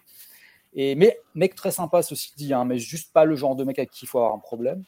Et donc un soir, alors que je suis chez ces, deux nanas qui faisaient euh, voilà un truc chez elles ap- après la fermeture des, bars, une des deux donc m'explique, eh en fait on parlait du type en question qui habite en bas et elle me dit mais en fait il est jamais là et, j'ai un double des clés et son appartement c'est délirant, euh, c'est enfin il y a un terrarium plein d'insectes géants, il y a des armes médiévales, euh, enfin c'est genre c'est vraiment un truc de fou quoi. Elle me dit il faut qu'on voit ça quoi. Et bon bref elle me dit elle me propose on vas-y on va on va aller on va aller jeter un œil et donc on descend on entre dans l'appart, et là, on est en train d'avancer dans l'obscurité en, en cherchant l'interrupteur, tu vois. Et d'un coup, la lumière s'allume, sauf qu'en fait, là, il y a le type, il est là. Donc, imagines ce type de 2 mètres, grosse baraque qui apparaît devant nous, entièrement nu, avec un, Évidemment. avec un putain de sabre à la main. Et en fait, il était en- entré quelques heures plus tôt, il s'était écroulé dans son lit, tu vois, et en nous entendant, en nous entendant rentrer, il a cru que c'était un cambriolage. Et il a pris un sabre qui était accroché au mur de sa chambre, parce que c'est le type qui a un sabre accroché au mur de sa chambre. Et il s'est pointé comme ça, sans même prendre la, peine d'enfiler un caleçon. Quoi, il s'est pointé devant nous. Et donc, j'ai vu pas mal de choses assez tordues dans ma vie. Je crois que j'ai eu assez, une assez bonne dose. Mais vraiment, est-ce qu'il y a quelque chose de plus terrifiant dans la vie qu'un type de 2 mètres nu avec une semi-érection et un sabre à la main? Parce qu'en gros, le, le- le- il t'envoie quand même un message qui, qui- qui est un peu genre j'ai rien à perdre, je suis prêt à tout, j'ai pas la moindre idée de ce que je suis en train de faire, mais toi, tu vas mourir. Et en plus, ça me plaît potentiellement à un niveau inquiétant. Ouais, voilà. et, euh, et donc voilà. Et en fait, ce qu'il y a, c'est que plus que de la peur, cette, vision-là, elle tient vraiment plus d'une forme d'hallucination. quoi. Et ce sentiment-là, euh, j'ai retrouvé ça en voyant, quand j'ai vu Mandy, j'ai repensé à cette histoire-là. Et je me dis, mais en fait, Nicolas Cage, il est dans ce type de rôle-là. Il n'a pas, il a pas, il a pas seulement restitué ça, il a vraiment transcendé ce- ce- ce- enfin, cette image-là que j'avais. quoi. Et dans Mm. Mandy, c'est comme Nicolas Cage, c'est ça, c'est un, type de 2 mètres nu avec une semi-érection, un sabre à la main qui sort de la tête de Zeus en hurlant avec un tigre. quoi. C'est c'est ça, tout en même temps. Et tu peux rien faire face à ça. Mais non, vraiment, il y a vraiment un truc genre, qui, qui, qui appartient pas au, au- au- enfin, au truc du héros classique. C'est vraiment, il est dans un truc un peu hallucinatoire qui est, euh, qui est assez, assez hallucinant à regarder. Et, euh, et j'avais lu une interview de lui euh, où il parlait par exemple du fait que euh, c'est un truc qu'on voit pas forcément à première vision, mais sa voix change tout au long du film, par exemple. Et à la fin du film, il a, il a exactement, alors bon, je suis pas ça, mais c'est lui qui le dit, hein, mais il a exactement la voix qu'a son père, le père de Nicolas Cage, quand apparemment à un moment il prenait des intonations un peu britanniques. Cage se foutait tout le temps de lui à cause de ça, qu'il disait oui, c'est ce que dès qu'il commençait à, à parler un peu de manière un peu prétentieuse, un peu de manière un peu euh, autoritaire, il prenait des accents britanniques, il lui disait mais voilà, tu repartis dans ton, il c'était quoi l'expression? Ah oui, il disait tu, tu, tu pars dans ton continental bullshit. Et euh, il, a il a récupéré ce continental bullshit euh, dans, dans- dans le film apparemment. Et comme on disait, c'est vrai que c'est un film qui, enfin, moi je l'ai- quasiment vu que en salle, ce qui est déjà, enfin, ce qui est assez euh, une chance, vu voilà, puisqu'il est, il est, il est pas sorti en salle. Mais entre les festivals et puis les, les enfin, justement quand j'avais sorti Que par la mort, j'ai eu deux trois projections. Des gens voulaient faire des projections en parallèle du livre et j'avais une liste de 15 ou 20 films que je proposais à chaque fois et, tout le monde prenait Mandy à chaque fois.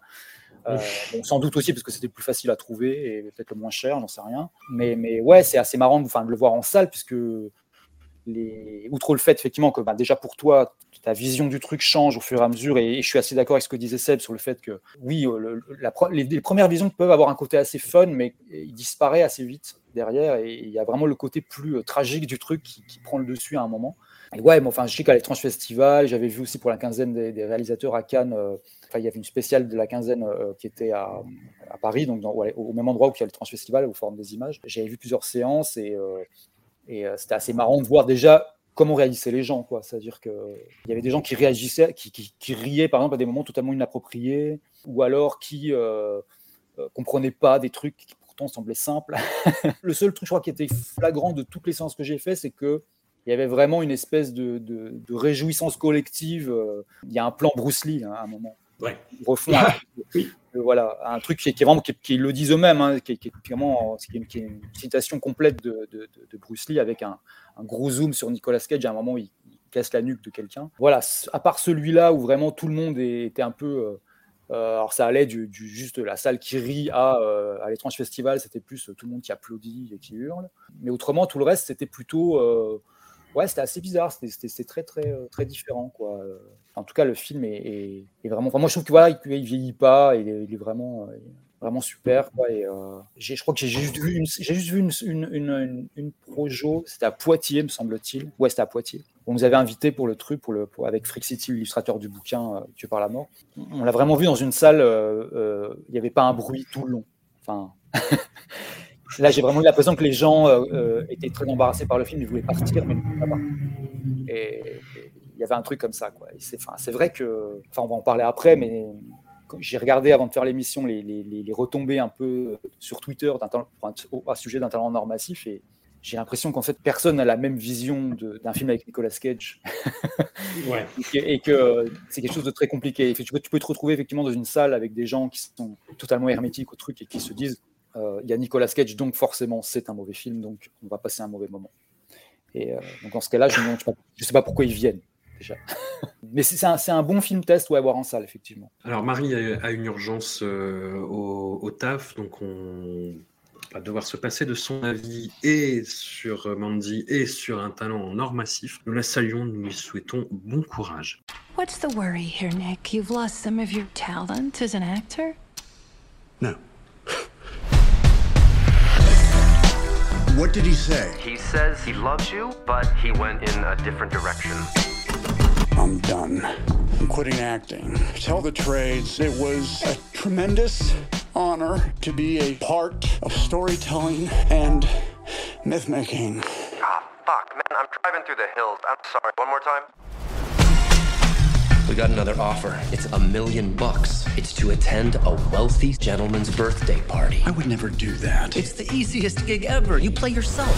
What do we know about this guy anyway? Is he into something strange? It's not like he's gonna want you to suck his dick or fuck his wife or watch you watch him fuck his wife. I wouldn't think so. Welcome to Mallorca, Mr. Cage. The guy that owns this house, what's his name? Javi. Is Javi gonna want me to, uh... I am Javi. Nick Cage. Nous voilà rendus en 2022 et avec un putain de dernier cycle de résurrection qui suit de près hein, celui d'avant qui date de novembre avec la sortie de Pig, ce qui en dit effroyablement long sur le côté poisson rouge de cette saloperie de pop culture. Un talent en or massif de Tom Gormican voit Nicolas Cage interpréter une version un peu décalée de lui-même. Il est recruté par la CIA pour coincer un chef de cartel avec lequel il était en train de devenir copain comme cochon. Alors, je vais être plus clair que d'habitude dans les introductions. J'ai cordialement détesté le film. C'est un film qui est typique du pantouflard indigne, qui est persuadé d'être plus malin qu'il ne l'est. Tout le problème se situe dans la vision un peu décalée que j'évoquais. Le Nicolas Cage de ce film, c'est cette espèce de personnalité fantoche que les amateurs du même Nicolas Cage aiment se figurer, grotesque, ridicule mais sympa. Et là, il est balancé dans une intrigue qui reprend grosso modo les grandes lignes du JCVD de Mabo Calméchery. C'est assumé, c'est revendiqué, c'est comme ça. Un talent en or massif passe complètement à côté de son sujet, faute de le comprendre. Et le pire dans tout ça, c'est que Nicolas Cage est quelqu'un de tellement pro, tellement sympathique et bienveillant, soit l'inverse de son portrait dans le film, qu'il tente malgré tout de sauver ce qui peut l'être. Lélo, est-ce qu'on mérite Nicolas Cage finalement? Euh, Putain, je m'attendais pas à cette question-là.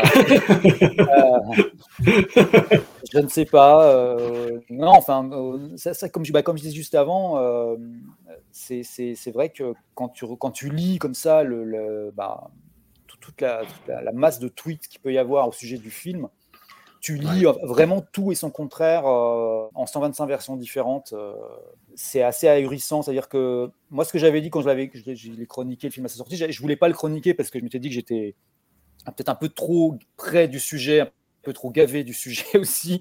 Euh, J'aurais préféré laisser ça à quelqu'un qui a un regard un peu plus neutre. C'est un film qui, qui va, qui peut autant parler finalement aux gens qui ont un intérêt pour Nicolas Cage qu'à ceux qui n'en ont aucun, qu'à ceux qui le détestent, qu'à ceux qui ne le connaissent absolument pas. Enfin, ça fonctionne à plein de niveaux différents et en même temps à aucun vraiment. Euh, c'est assez compliqué comme, comme, film.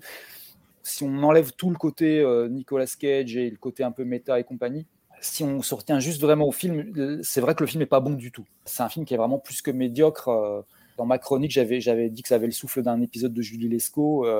Ça m'a aussi fait penser pas mal à, à- à une version un peu chic et fauchée de, de- ça peut être paradoxal, mais c'est vraiment ça, c'est chic mais fauché, de, de- des films avec Jean Reno et Christian Clavier. quoi. C'est- Il y a, il y a un côté vraiment comédie française, euh, pas forcément dans l'esthétique, mais vraiment dans le moteur. quoi. Ça s'enchaîne, il y a des Truc euh, body movie d'action, aventure. c'est ça, ouais. Mais surtout qu'il se passe, enfin, il se passe rien de vraiment intéressant. Enfin, il y a, y a aucun vrai enjeu. Mais cela dit, le côté euh, buddy movie stricto sensus marche dans le sens où voilà, le, duo Nicolas Cage Pedro Pascal fonctionne et que je pense que quelqu'un qui ne connaît absolument pas Nicolas Cage euh, et son, tout toute sa mythologie et qui n'en a rien à foutre et qui se met devant le film peut passer éventuellement un bon moment quand même parce que ça va fonctionner à peu près euh, sur ce, sur ce côté-là, parce que sur le côté un peu plus action, etc., et, encore plus sur le côté euh, plus, plus cinématographique et tout, c'est vraiment, vraiment, vraiment pâquerettes. Euh, Voilà, enfin non, c'est assez, euh, assez, euh, assez médiocre à ce niveau-là. Après, là où j'étais vraiment, on va dire, positivement surpris quand même, c'est que, on va dire, que c'est un film qui a le cœur à la bonne place, euh, d'une certaine manière, à propos de Nicolas Cage. C'est-à-dire que voilà, je m'attendais vraiment à un tel truc à côté de la plaque, euh, façon, façon disaster artist ou ce genre de film. Ou, au pire, oui, voilà, un truc un peu condescendant ou quoi. Que là, bon, je trouvais que ça passait à peu près et que bon, le portrait qui était fait était finalement pas si mal dans la première partie. Il passait plutôt pas mal,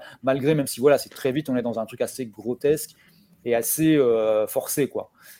Mais moi, je suis pas, je trouve pas tant que ça en fait. Enfin, Ah, pardon, hein, mais, mais c'est c'est que, tu vois, le, le- le fait de faire la même storyline que JCVD, c'est-à-dire de lui coller une fille dans les pattes qui euh, a un peu honte de lui, euh, enfin, ça, ça ne lui correspond pas parce que il est euh, par ailleurs bah, trop obnubilé par sa carrière, par le fait de vouloir rebondir, de bosser, euh, d'être dans la cinéphilie Ah oui, à tout craint.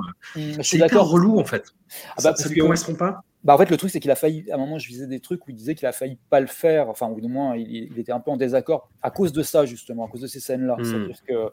Parce qu'il voilà, il se reconnaissait pas du tout dans le fait que euh, il a il lâchait ses gosses, parce qu'en fait, il a fait dans la vraie vie, il a fait tout l'inverse. C'est-à-dire que il a, a un peu sacrifié sa carrière pour s'occuper de ses- sa famille. Et c'est vrai que là-dessus, c'est un élément qui lui correspond pas du tout, mais en même temps, le film aussi se veut. Enfin, c'est là peut-être que le film joue un peu difficilement sur l'équilibre entre euh, fiction totale, puis vraiment référence à, la carrière de Cage et, à, ce qu'il est dans la, vraie vie. C'est vrai que là-dessus, il y a un truc qui est un petit peu, euh, un petit peu hasardeux euh, et qui fonctionne pas sur le long terme en tout cas. Moi, je trouve quand même voilà, que le, ton reste quand même. Enfin, le ton.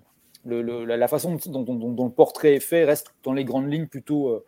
Enfin, je veux dire, il n'y a aucun moment où je me suis dit, ça, c'est vraiment, vraiment embarrassant. Quoi. Je veux dire, le, il y aurait eu une scène de plus avec le Nicolas Cage, le Nicolas Cage euh, jeune, qui a son double qui apparaît, hein, pour les gens qui l'ont pas encore vu, qu'il a des discussions. La première fois où il apparaît, je trouve que c'est une bonne idée. La deuxième fois, ça commence à devenir un petit peu pénible. En fait, à la fin, tu sens qu'il va, il va y aller de plus en plus et de plus en plus loin.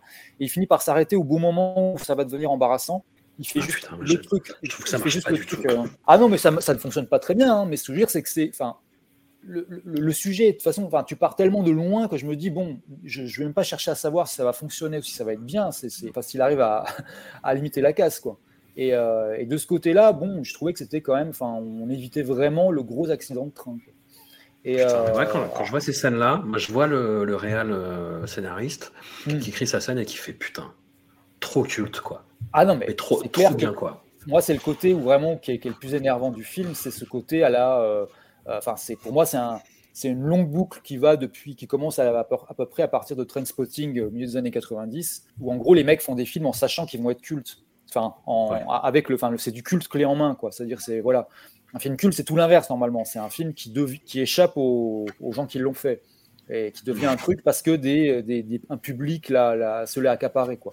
Là, c'est un truc qui est genre qui est designé pour ça, quoi qui est designé pour que genre, ah, les gens deviennent fous autour du truc et que euh, Nicolas Cage, euh, qui est déjà un même, euh, soit encore plus, enfin, ce, ce- ce soit, ce soit une version film du même en fait. C'est parce que moi, il y a des moments où je, je me suis, enfin, quand je le regardais, je me disais, mais ce truc de, là de- devrait s'arrêter dans 10 minutes, ça devrait être un, un sketch YouTube un peu produit, un peu, un peu, Mhm. avec un peu de thunes derrière.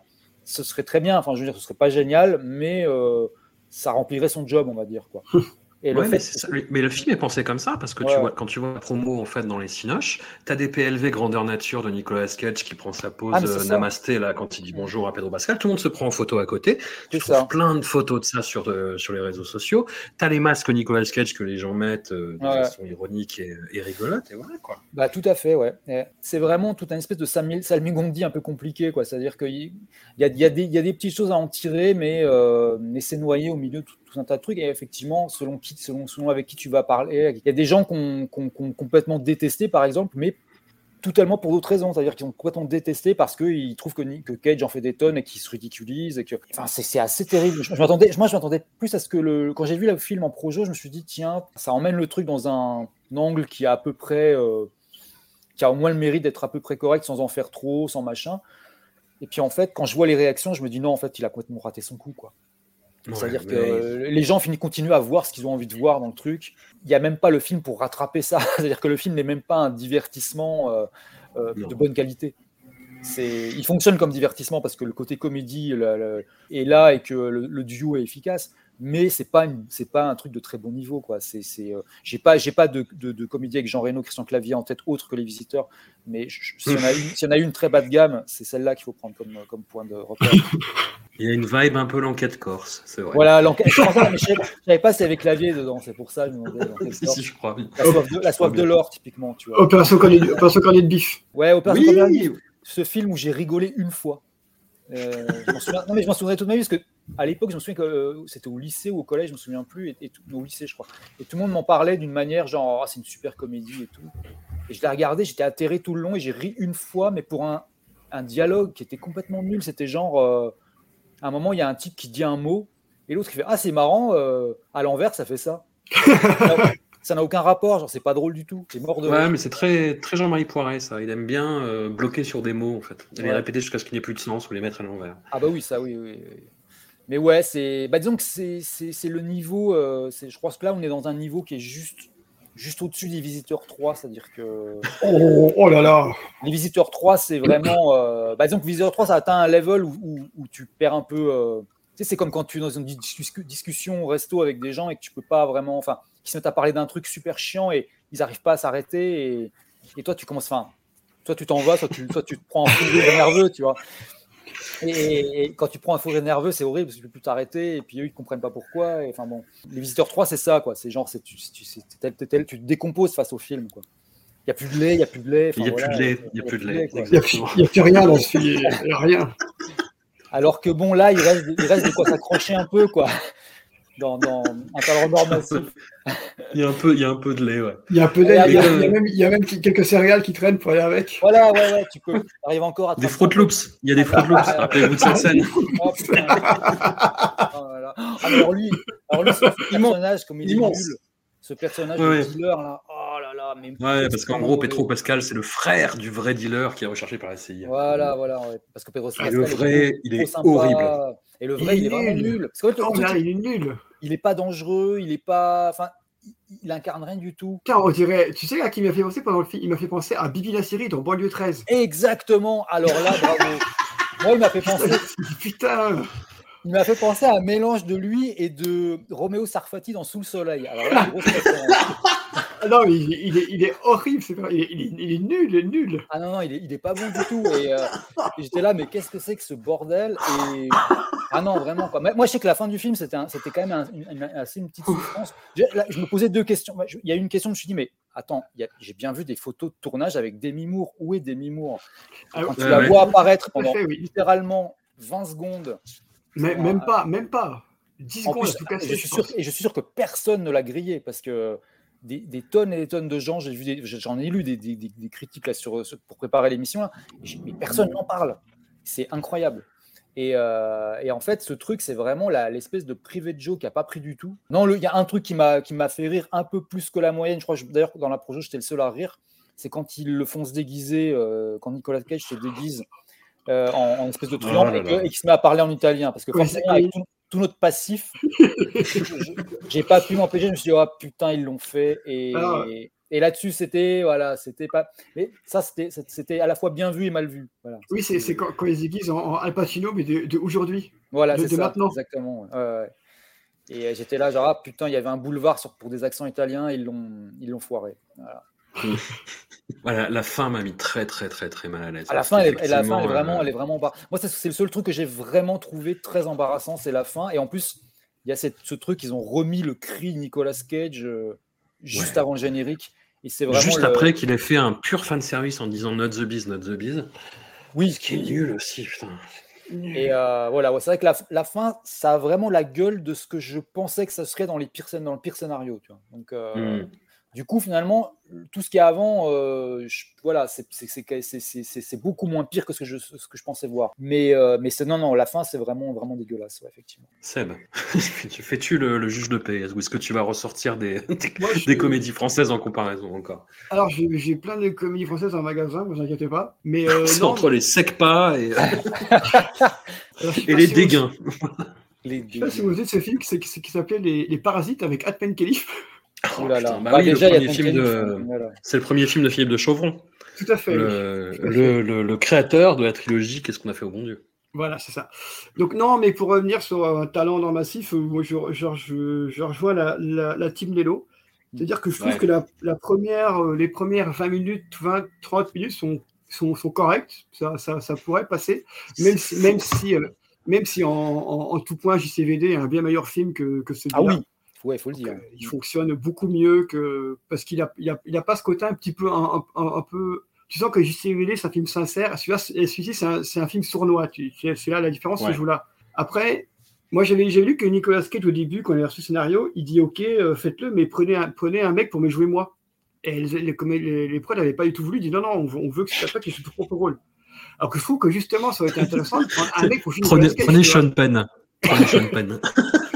En fait, ils auraient dû prendre Alors Sean là, ça aurait, ça, aurait, ça aurait eu une autre gueule, effectivement. Ils auraient dû prendre Sean Penn pour jouer Nick et, et j'aurais j'aurais les taux pour jouer Nick jeune. Là, là, on aurait eu, on aurait eu une espèce de, Ah ouais. de, collisi- de collision en- en, D'accident. D'accident. Ouais, et les deux, les deux se, se seraient autodétruits en même temps. Ça aurait été un truc assez, assez incroyable à voir. Mais non, ils n'ont pas, fait- ils pas fait ça et c'est- bien dommage. Parce que oui, plus le film, plus le film avance, moins, moins il a l'intérêt qu'au final, tu te- c'est une comédie, ouais, c'est une comédie, comédie d'action qui est, qui est un peu nulle, où l'action est pas, l'action est pas, est pas incroyable et la comédie est pas drôle. Donc tu, tu regardes, tu regardes ta montre après, euh, après un petit moment, tu dis bon, ok, on en est là. Bon, le film n'est pas très long, mais quand même, ça, ça, ça dure un peu. Le film commence à, de- à devenir un peu gênant quand à ces, ces passages avec l'anniversaire de sa fille où il commence à jouer, à jouer du piano et à chanter de façon euh, très, très nulle. Parce que je vois pas. eh, ça va dire, je crois que c'est le point de bascule où je me suis dit, ah, alors là, on va, on va passer dans quelque chose qui n'est pas, qui est pas très Je bien. souvenais même plus de, je me souvenais même plus de cette scène. C'est peut-être pas plus mal. Mm. Mais après, moi, je suis toujours étonné par le- la façon dont les gens reçoivent le film, parce que j'ai, des, je vois des, des amis qui m'en parlent, qui sont euh, entre guillemets fans de Nicolas Cage, qui me disent putain, c'est génial, c'est un super hommage à Cage et tout.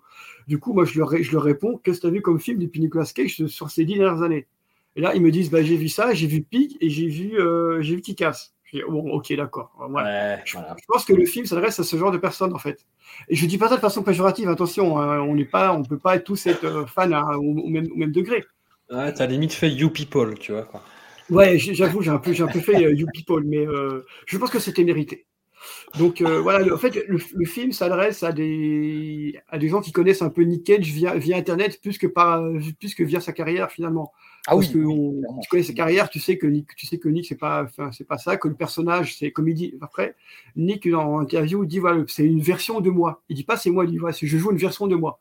Et je pense que le film, si tu vas voir le film avec ça en tête, tu peux passer un moment moins désagréable que si tu t'entends voir un truc vraiment très, euh, très deep.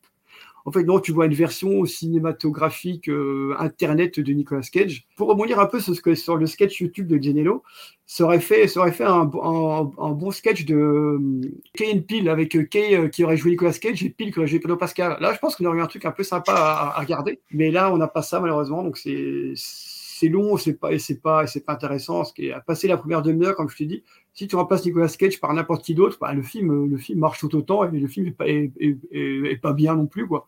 Parce qu'à partir du moment où il rejoint il rejoint Majorque, puis le fait que ce soit Nicolas Cage, ça change pas grand chose au ça, le déroulement en fait. c'est- ouais, voilà. Pourquoi vous avez pris Nick Cage Vous preniez euh, n'importe quel acteur ou même n'importe quel gars, ça aurait, ça aurait été pareil, quoi. Parce que finalement, Nick- le, fait que, le fait que ce soit Nick Cage dans le film n'a plus, plus d'intérêt à ce moment, à ce moment-là. Tu Non, puis c'est quoi l'horizon, l'horizon du film sur la filmographie de Nick Cage? C'est quoi les extraits de films qu'on voit dans un talent en or massif? C'est euh, Con Air. Ok, fair enough. Ah, Jusque-là, normal. Mais c'est vrai Un ange gardien un- pour Tess? Oui, un- il y a quand même un gag sur un ange gardien pour Tess. ça, Oui, c'est vrai. Ouais. Voilà, il y a Not the Bees, il y a euh, Volteface, il y a Mention de Mandy avec le truc Ah, Mandy est un chef-d'œuvre. Oui, quand il va enfin, dans, dans les musées, euh, tout à fait. ouais. C'est le max. Niveau, euh, tu vois, euh, où on, on, on explore sa filmographie un peu cachée, non, c'est c'est le max, Oh, tu euh, vois. c'est- on- Je pense qu'ils auraient, ils auraient, ils auraient dû faire une vraie comédie d'action avec un vrai réal, parce que le, le, le tandem Déjà, Pedro, Pas- ouais. Pedro Pascal, Nicolas Cage marche plutôt pas mal. Les, les deux ont une bonne, une bonne chimie entre eux. Voilà, tu aurais tu fais une comédie d'action sympa euh, avec, avec, avec eux deux, ça, marche, ça aurait pu marcher correctement. Mais là, ils, là, ils enrobent ça dans un truc va- vaguement méta, que c'est même pas tant méta que ça finalement. quoi. Ah, C'est- puis, c'est- euh, puis j'en peux plus de. Je l'ai vu que deux fois hein, cette année, mais euh, de Neil Patrick Harris en second rôle sarcastique, ça me. Ah là là là là. Ça, c'est pareil, c'est Ah, même vibe, euh, Seth Rogen et compagnie, quoi. C'est genre. Ouais. euh, Ouais, puis c'est c'est aussi, c'est aussi pour jouer sur ce côté, ce côté internet, tu vois, Denis Patrick Harris, Mm. quoi. Regardez, lui aussi, il fait des petits mèmes, c'est un, c'est un peu marrant. Alors que son personnage, il, ne sert pas à grand chose et il n'est pas, il est pas incarné plus que ça. Mais va, c'est un film qui n'est pas incarné finalement. Il y a, voilà, tu as des images, mais il n'y a, il y a- rien, il y a rien derrière. Les images sont même pas, même pas très belles. as quelques passages un petit peu outranciers, genre on en parlait là, le côté euh, quand Nicolas Nicolas arri- arrive déguisé. Je me dis ah là ça va peut-être ça va peut-être un petit un petit peu déraper, mais ça dérape même pas tant que ça au final quoi, parce que parce que c'est parce que c'est ce passage-là est, est pas très est pas très bien réussi. Sauf le maquillage Al Pacino est plutôt pas mal, mais euh, au final qu'est-ce qui au final moi j'ai vu le film quoi, j'ai vu il y a une semaine, j'ai vu mercredi dernier et j'en retire pas j'en retire pas grand chose quoi. Et j'ai même pas été comme alors je vais citer euh, Dewey parce que j'ai même pas été déçu parce que je m'attendais à rien, tu vois donc euh, Ouais. tu t'en à rien, tu dis bon c'est voilà c'est comme voilà. Ça a été fait, on va pouvoir passer à autre chose maintenant. La- L'analogie avec la comédie française marche parce qu'il y a du mensonge. Il y a euh, le fait que Nick Cage euh, est infiltré par la CIA. Il y a le fait qu'il y a sa famille qui arrive et il y a ce, ce quiproquo sur euh, Ah Pascal oui, qui veut faire une intervention et en fait il croit qu'il le menace, etc. Ouais, il y a la drogue. Souviens-toi Et de. Wasabi, Wasabi avec Michel Muller et Jean Reno. Souviens-toi de ce truc. mais il y a oui, ce oui, petit, bien il y a- sûr. il y a ce petit- ce petit côté aussi. euh, Je pense qu'en fait, on devrait, on, devrait, on devrait creuser ce film sous l'angle de la comédie française. En fait, c'est plus, c'est plus un hommage à ça que Ah bah ouais, il y a ça. hein, C'est un hein, hommage à Luc Besson peut-être. ouais. à Luc Besson, à, Jean- à Jean-Marie Poiré, tu vois, Twistagan à Moscou, tous tous ces, tous, tous ces gens. euh, moi, je pense, au perso connaît de bif, il y a vraiment quelque chose. hein. Voilà, enfin, voilà, voilà quoi, à quoi, on, on- à quoi on, on- on en est réduit. quoi.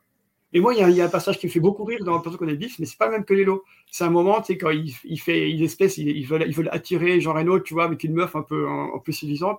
Donc là, la meuf, elle, est- elle est un peu obèse, et t'as un clavier qui crie, mais je ne connais pas ce monstre. Alors cette phrase est, est horrible, mais, mais- mais j'avoue qu'elle m'a fait rire. C'est Jean-Marie Poiré. Hein. C'est Jean-Marie, c'est Jean-Marie. Voilà. Il faudra, faudra, faudra faire une intégrale euh, Jean-Marie Poiré. Ah, moi, je, je, je suis, moi, je suis partant. Je vois tout à fait avec qui en plus. Ça, ça va être très J'étais en dur. train- hein. J'étais en train de me dire euh, qui- qui- qui- si j'avais in- inventé ce film ou pas, mais je suis en train de vérifier en même temps sur Internet. Non, il y a bien eu effectivement un film avec un singe et Jacques Villeray qui s'appelle Mookie. Mookie. Mookie, mais oui, avec, avec, avec Cantona. Mookie. Voilà, Avec Cantona. Après ouais. Un Indien dans la ville, Mookie, la nouvelle comédie d'Hervé Palude. Hervé Palu, putain, oh là là. Et aussi le, un petit côté le, le, le boulet, tu vois, avec, avec Boulevard, des, euh, Boulevard Voilà. des, voilà, on, on en est là. En fait, je- là, j'en parlais avec une pote là qui est fan de Nick aussi, et on se disait que plutôt que de faire ce, de faire, ce- de faire ce film nul, ils auraient dû adap- adapter ton bouquin Lélo et le, le, le Améa de, de Reddit de Nicolas Cage. Tu vois, t'es- t'adaptes ça. Le, Nicolas Cage a fait, a fait un, un Q&A sur Reddit. Ah oui, oui, oui, oui, oui. Ça aurait- tu prends ton bouquin, tu prends ça, tu adaptes ça, ça aurait été beaucoup mieux en fait. Ouais, ouais, des bah, petits moments de vie comme ça que- qu'une espèce d'histoire. plus, euh, financièrement, j'aurais, j'aurais sans doute dit oui, tu vois. mais euh, non, non, mais c'est, c'est ce qui est. Putain, c'est, c'est Hervé Palude qui a fait Les secrets professionnels du docteur Apfelgluck aussi. Alors, C'est- suis très fan de celui-là, c'est un chef-d'œuvre, merde. Ah ouais, il, a commencé dans, le- vraiment. il a commencé dans le porno, Hervé Palu, figure c'est lui qui a fait, il a tourné les David Lansky. David Lansky, cette Oui. série euh, où euh, Johnny Hallyday fait un- un- un flic motard. Alors, j'exhorte vraiment tout le monde à regarder Apfelgluck, c'est un film qui est incroyable. Vraiment, Ah ouais, mais je l'ai revu il y a pas longtemps. Là. Et je suis vraiment, j'ai halluciné. Je me suis dit, genre, ouais, je suis sûr que ça a très mal vieilli. Mais non, mais pas du tout. Un saut de merde. un saut de merde. Non, mais là, le, le sketch, enfin le sketch, parce que c'est qu'on peut appeler ça des sketchs. Avec, mais, avec mais, la euh, bougie. le, le- oui, voilà, le, le tournage du film. incroyable. Toutes les répliques sont incroyables. C'est vous, Michel Coin. Ça, c'est génial. voix m'était familière. mais c'est un film, enfin, c'est un film fantastique, vraiment. Mais j'ai ça au premier degré, c'est vraiment super Ah oui, film. euh, je Voyez-le. hein. Bah, la fin est un peu plus faible, mais, mais vraiment, c'est. Putain, puis le début avec, euh, avec Jacques Villeray, justement. Enfin, Mais oui, la c'est fait c'est genre, c'est d'une violence. Ah ouais, avec, avec mon frère, quand on était ado, on se répétait sans cesse un saut de merde. Vous me mettez un saut de merde. C'était, c'était, voilà, c'est super. Ah, là, c'est- on a ça- ouvert la porte, la, la, la, la boîte de Pandore, c'est horrible. Je- sur la page IMDB d'Hervé Palude, là, je- tu sais, je- tu sais, j'ouvre les onglets, genre, là, je, là, je suis que dans l'onglet director, director, mais là, j'ouvre. Alors, ne va, ne va pas sur la page keywords de Hervé Palu. je. Ah, non, je sens le piège. Non, non, non, non, j'y retourne pas. Non, mais Ah, par contre, là, dans, dans la, si j'ouvre Oui, si j'ouvre l'onglet euh, l'onglet acteur, là, il a, le mec, il a joué dans des trucs. Mais waouh Il a aussi, j'ai été acteur, il a joué dans Lâche-moi les valseuses, dans Marche pas sur mes lacets, Marche pas sur mes lacets, quoi. 77, Claude Mulot. Non, Max Pécasse, c'est un Pécasse, ah, d'accord, voilà, voilà. Putain, j'adore, c'est les, les premiers rôles dans les Max Pécasse, quoi. Là, c'est Sylvain Chara- Chamarande. Tu vois. Genre, voilà. Un mec, là, il, est, il doit être, il doit être à Jean Lépin en train de se gratter les couilles, Sylvain Chamarande, là, il en a plus rien à Oui, il, a tourné avec, avec Luc Hamet aussi. euh. Putain, Hamet, ça, c'est un vrai nom, euh, ouais. Bah, Ah, excellent doubleur, hein, dit en passant. Oui, oui, Euh, ah oui, bah. tout à fait. Moins bon acteur, mais bon doubleur. On a, on a, on a un peu dévié, mais bon, voilà. Bon, ben, je sais même pas d'où on partait, tu vois. Bah, de la comédie française en, en règle générale. Et puis, On est bon, bah, parti oui, de personnes qu'on a le bif, puis on a, on a glissé. voilà. Nos goûts, nos Jean-Marie goûts étant ce qu'ils sont, Palu. nos goûts étant ce qu'ils sont, on est parti par là plutôt qu'évidemment. Il y, avait une belle route, il y avait un petit chemin à bousser. On va prendre le chemin à broussailler plutôt. Voilà. Ce sera une meilleure aventure. D'ailleurs, d'ailleurs, j'ai vu que Claude Zidi Junior euh, arrivait Oula. avec un film là, et je sais pas si je vous encourage à voir la, la bande, la bande annonce. Ça donne envie de brûler le CNC vraiment. Quoi. Ah, mais Elle déjà- est déjà, il- terrible. Il avait réalisé Un la- truc qui la- s'appelle Ténor. euh, Ah, Ouais, c'est- ouais. lui qui a fait ça. Ah oui, oui, c'est Ouais. Michel. Larocque. euh, Michel Arrête- Larocque. arrêtez, euh, arrêtez de faire du rap, c'est nul, faisait plutôt de l'opéra. Voilà, on, on culture un jeune sauvageon des banlieues. Voilà. Alors, forcément, le personnage est arabe, du coup, forcément, il travaille chez Uber, hein, c'est un livreur, évidemment. Oh, c'était horrible. Ah non, c'était c'est c'est assez violent ça. Ouais. Je pense qu'on peut s'arrêter là, c'est- c'était une, c'est une, c'est une bonne fin. Ouais. Alors, oui, j'essayais de- de- d'attendre dans, dans- dans ce flot sur la comédie française euh, une occasion de rebondir sur le fait que euh, les résurrections de Nicolas Cage, c'est Illus Bar, Nicolas Cage est toujours là, il n'est jamais vraiment parti. euh, Bah, ça, c'est un des rares trucs bien Oui, qu'il y a c'est dans un le film c'est que euh, c'est une, c'est une private joke qui, enfin, une private- une- un, un gag récurrent qui revient assez souvent où ils disent tout le temps.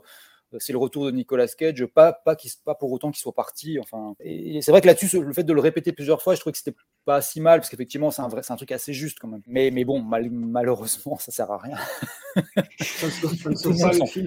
Mais c'est vrai que oui, c'est c'est parce que c'est c'est vraiment ça. Ben, en fait, moi je disais, au moment où le film est sorti à peu près, il y, a- il y a- il y avait deux grosses news sur Nicolas Cage qui tournaient en même temps sur les réseaux sociaux et c'était assez drôle parce que les deux étaient un peu euh, paradoxales. Il y en a une où il, où il racontait que pourquoi il avait fait autant de, de- de films médiocres et de DTV et tout ça parce qu'en fait il avait besoin d'argent, mais c'était pas pour ce, pourquoi les gens euh, ont souvent dit c'était que c'était le fisc, etc. et machin. Mais en vérité, il avait dans le film d'ailleurs. Ouais, ouais, ouais. Et il, il avait, il avait vraiment plus besoin euh, de, de, enfin, le, le- le vrai besoin qu'il avait, c'était de payer des, d'avoir assez d'argent pour payer des trucs à sa mère qui elle était, qui était toujours euh, soignée pour, pour, les problèmes, les nombreux problèmes qu'elle avait euh, euh, psychologiques. Et en fait, euh, il, il- il payait pour qu'elle ne soit pas en institut. Voilà. Et donc, en gros, ben, il y a cette news-là et tous les gens sont là, genre, ah, mais en fait, on s'est trompé sur lui, c'est un homme au grand cœur. Et puis après, il y a une autre news qui, qui était en même temps. En fait, c'était marrant, c'est que les deux étaient scindés.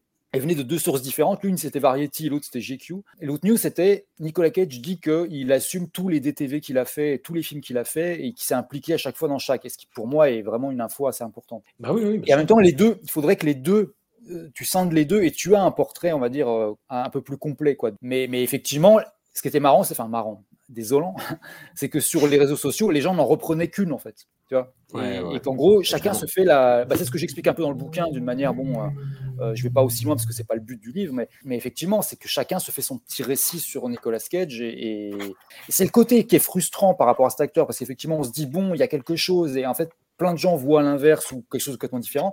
Et en même temps, c'est aussi ce qui le rend intéressant, c'est-à-dire qu'il y a, y a- plus qu'avec lui que tu peux faire ça, quoi. C'est-à-dire que Tom Cruise, tout le monde a la même vision de Tom Cruise. C'est un tunnel, quoi. Enfin, c'est Hmm. une ligne droite. Et la plupart des acteurs sont comme ça, c'est-à-dire que maintenant ils se créent, enfin ils se verrouillent vachement. euh. Là, euh, il y, a- il y a un truc un peu plus freestyle qui est, qui est, qui est intéressant, mais qui est aussi, effectivement, qui est un peu agaçant aussi quand tu vois que ça part dans tous les sens et puis, euh, et puis chacun est persuadé d'avoir une espèce de vérité et, et d'explication et de. Mais bon, moi perso, après, c'est des trucs qui me. Comment dire C'est aussi une, histoire de tempérament ou je sais pas quoi, mais je, m'en fous un peu. Mais c'est vrai que je peux comprendre que ce soit. euh, Il y a un truc un peu agaçant. Totalement. Et puis ça n'a pas arrêté parce que la fameuse interview de JQ, c'était un grand papier avec une longue interview qui Mhm. essayait vraiment d'aller en profondeur où il disait tout ça. Et en même temps, c'était accompagné d'une session photo qui était totalement ridicule. Où, euh, où en fait, il avait des, vraiment des vêtements en peau de lézard, où il prenait des poses sur les tractopelles, tu vois. Enfin, c'était euh, et c'était la mise en scène était euh, vraiment vraiment voulue sur ce, ce- ce- sur ce mode un peu un peu ridicule. Bah, ce- papier, il est, ce papier est, est- est quelque part pas mal dans le sens où bah, c'est un peu ça, t'as, t'as un peu un résumé. quoi. Et en plus qu'il arrive en moment où il y a un talent nord massif, ça, en rajoute encore un petit peu. Mais effectivement, je suis d'accord, c'est-à-dire que le papier est plutôt bien, euh, mais euh, il est accompagné par les photos, qu'en plus, pareil, il y a plein de gens qui ont partagé les photos en mode genre, waouh, Nick Cage, vraiment. Et puis, euh, mais qui ont rien- absolument rien eu à foutre de ce qui se racontait dans le papier. Et le, et papier, d'ailleurs, les, les- les extraits du papier ont beaucoup circulé aux États-Unis parce que bah, plein de gens les partageaient, mais en France, ça n'a pas du tout circulé. C'est-à-dire qu'en France, on s'est contenté de, de poster des photos un peu marrantes du shooting. Ah oui, avec les serpents. Mm. Ouais, voilà quoi. Et puis parce que ben, c'est aussi, ben, c'est aussi le problème de, sans doute, de, de- de comment fonctionne GQ, euh, qui est de, bah, qu'on a quelqu'un qui va faire un papier, euh, qui est sans doute quelqu'un qui est, enfin, parce que ça fait partie de ces mecs qui n'ont pas vraiment d'équipe interne, qui, qui- font venir des, des, plumes extérieures pour faire des gros papiers. Puis il y a un staff interne qui va, qui va coordonner le shooting, qui va avoir une autre visée. Après, euh, si euh, de son côté Cage ne dit pas genre ah non non je veux plus qu'on me photographie comme ça, ça me saoule. Euh, eux vont continuer, enfin c'est normal. Voilà, je sais pas à quel niveau. Moi, je pareil, je, je ne savais pas à quel, une question que je me posais, c'est savoir à quel niveau Cage essaye en ce moment ou pas de, de remettre un peu la main sur son. Comme ça avait été quand même un truc dans les années 80, enfin, comme on l'avait Mm. raconté, hein, euh, toutes les années 80, il a essayé vraiment de maîtriser un peu son, son histoire, son mythe, quoi. Et puis, euh, puis bah, ça lui a échappé, etc. Et puis euh, jusqu'au stade où on est aujourd'hui, où il y, a, il, y a, il y a 12 000 récits différents. Et, là, je me demandais à quel point ça pouvait pas être une envie de sa part de, d'essayer de, de, remettre un peu les choses sur les rails, mais si c'est le cas, bon bah ça fonctionne pas tant que ça. Bah, là, là, dans son, dans son, son truc sur euh, Reddit, là, on lui posait, on posait justement la question. Il dit qu'est-ce que ça te fait d'être devenu un mème et tout, un personnage? Lui, sa réponse c'était bah, de toute façon, je peux rien faire contre, donc autant que les gens s'amusent. Moi, moi, je fais mon truc et puis, puis voilà quoi. Ouais, voilà. Et tu vois, je pense qu'il il, il, il, il, sait que c'est là qu'il peut rien y faire, donc lui, il essaie de passer à autre chose, il fait ses trucs et puis les gens en garderont, en garderont ce qu'ils ont envie d'en, ce qu'ils ont envie d'en garder quoi. Bah après, pour te répondre, Lélo, moi je trouve que niveau interview, justement, il n'en a pas donné énormément dans les années 2010, et quand il en, est, quand il en donnait, c'était avec des sorties un petit peu délirantes, tu vois, sur le nouveau chamanique, sur son style, Mmh. etc., Ah. un, petit peu, un petit peu tapageur. Et là, depuis Pig, en fait, il est, euh, je pense qu'il est, euh, il est revenu à quelque chose de plus. euh, plus sobre. Plus, plus, plus sobre, plus sincère aussi. Et c'est ça qui a beaucoup Oui, touché les gens. Ouais, en fait, pense. sur, son, sur le, le question-réponse Reddit, c'est qu'il répondait à tout de façon extrêmement euh, Oui, ouverte très et, bon degré, et ouais. bienveillante et, et cultivée. Tu vois, quand on lui demandait son avis sur certaines choses, il avait des réponses très étonnantes. Tu, enfin, qui ont. Ah, qui- qui sont pas hein. étonnantes quand tu connais le perso, mais, euh, mais qui sont hyper intéressantes et où les gens se sont dit, oh putain. Mais les gens vont rester aux photos rigolotes de, de JQ avec le serpent et le tractopelle. Quoi. Hmm. Voilà. Ouais, puis là encore, encore un truc là, parce que j'ai- il était, euh, il était invité chez, euh, chez Jimmy Kimmel, je pense. Et Ouais. du coup, il dit, il dit, voilà, mais ça fait, ça fait 14 ans que je n'ai pas été invité dans un, dans un late show. Du coup, je suis, je suis content de, content d'être là. Tu vois qu'il était, il était, il était content, tu vois. Mais il y avait un côté un petit peu triste, mais en même temps, il dit, bon, maintenant, je suis là, donc c'est cool. Mais quand même, j'ai quand même fait des films avant. Si, si vous aviez pu m'inviter, ça aurait été bien, ça aurait été bien aussi. Mais tu vois, Moi, donc, j'ai il pas sait- vu, du coup, toi, tu l'as vu l'interview? Elle est bien? De Jimmy Kimmel? Ouais. C'est une interview de Jimmy Kimmel, quoi. Ça rentre, ça rentre pas, ça rentre pas dans les détails, mais voilà, c'est, bah, Nick était, Nick était là, tu vois, qu'il était content, tu vois, ça faisait plaisir et tout. Il parle un peu du film. Puis euh, il y avait quelques anecdotes, mais c'est des anecdotes qu'on connaît déjà, donc c'est pas, c'est pas super intéressant. Mais t'as, t'as des, t'as des extraits sur YouTube, euh, que tu trouves facilement. J'ai développé une aversion pour les présentateurs de Late Show que j'adorais avant que Trump arrive. Euh, Ah oui, c'est compliqué, Pas, je suis pas tous à égale mesure, mais tu vois, moi j'adorais Jon Stewart et Stephen Colbert. Et en fait, les, les animateurs de, Late Show ont tellement fait leur beurre sur, euh, sur Trump euh, en faisant juste de la paraphrase et de l'humour de merde que je les déteste tous. et, et Jimmy Kimmel euh, particulièrement, parce qu'il a eu plusieurs phases euh, as- assez putaines, j'ai trouvé, euh, enfin, dans des moments de crise, etc. Et, euh, Jimmy Fallon, c'est c'est quelqu'un qui a des problèmes, donc je vais pas les tirer dessus. Mais cette Myers, Colbert et Stewart, pff, Mhm. quelle bande de gros Ouais. nazes, quoi. Mhm. Et donc j'ai j'ai vu, j'ai vu qu'il était passé chez Kimmel, mais j'ai pas voulu regarder en fait. Bref, c'est, là, voilà, c'est, là. Ouais. Il y a rien, tu vas rien apprendre d'incroyable, mais voilà, tu, tu vois qu'il était, content d'être là, quoi. C'était sympa et tout. Et par contre, je l'ai vu aussi sur ce, ce gros nul de, j'ai oublié son nom d'ailleurs, euh, le mec qui présentait la soirée spéciale Friends là, qui s'appelle euh, Oh, James Corden. James Corden, voilà.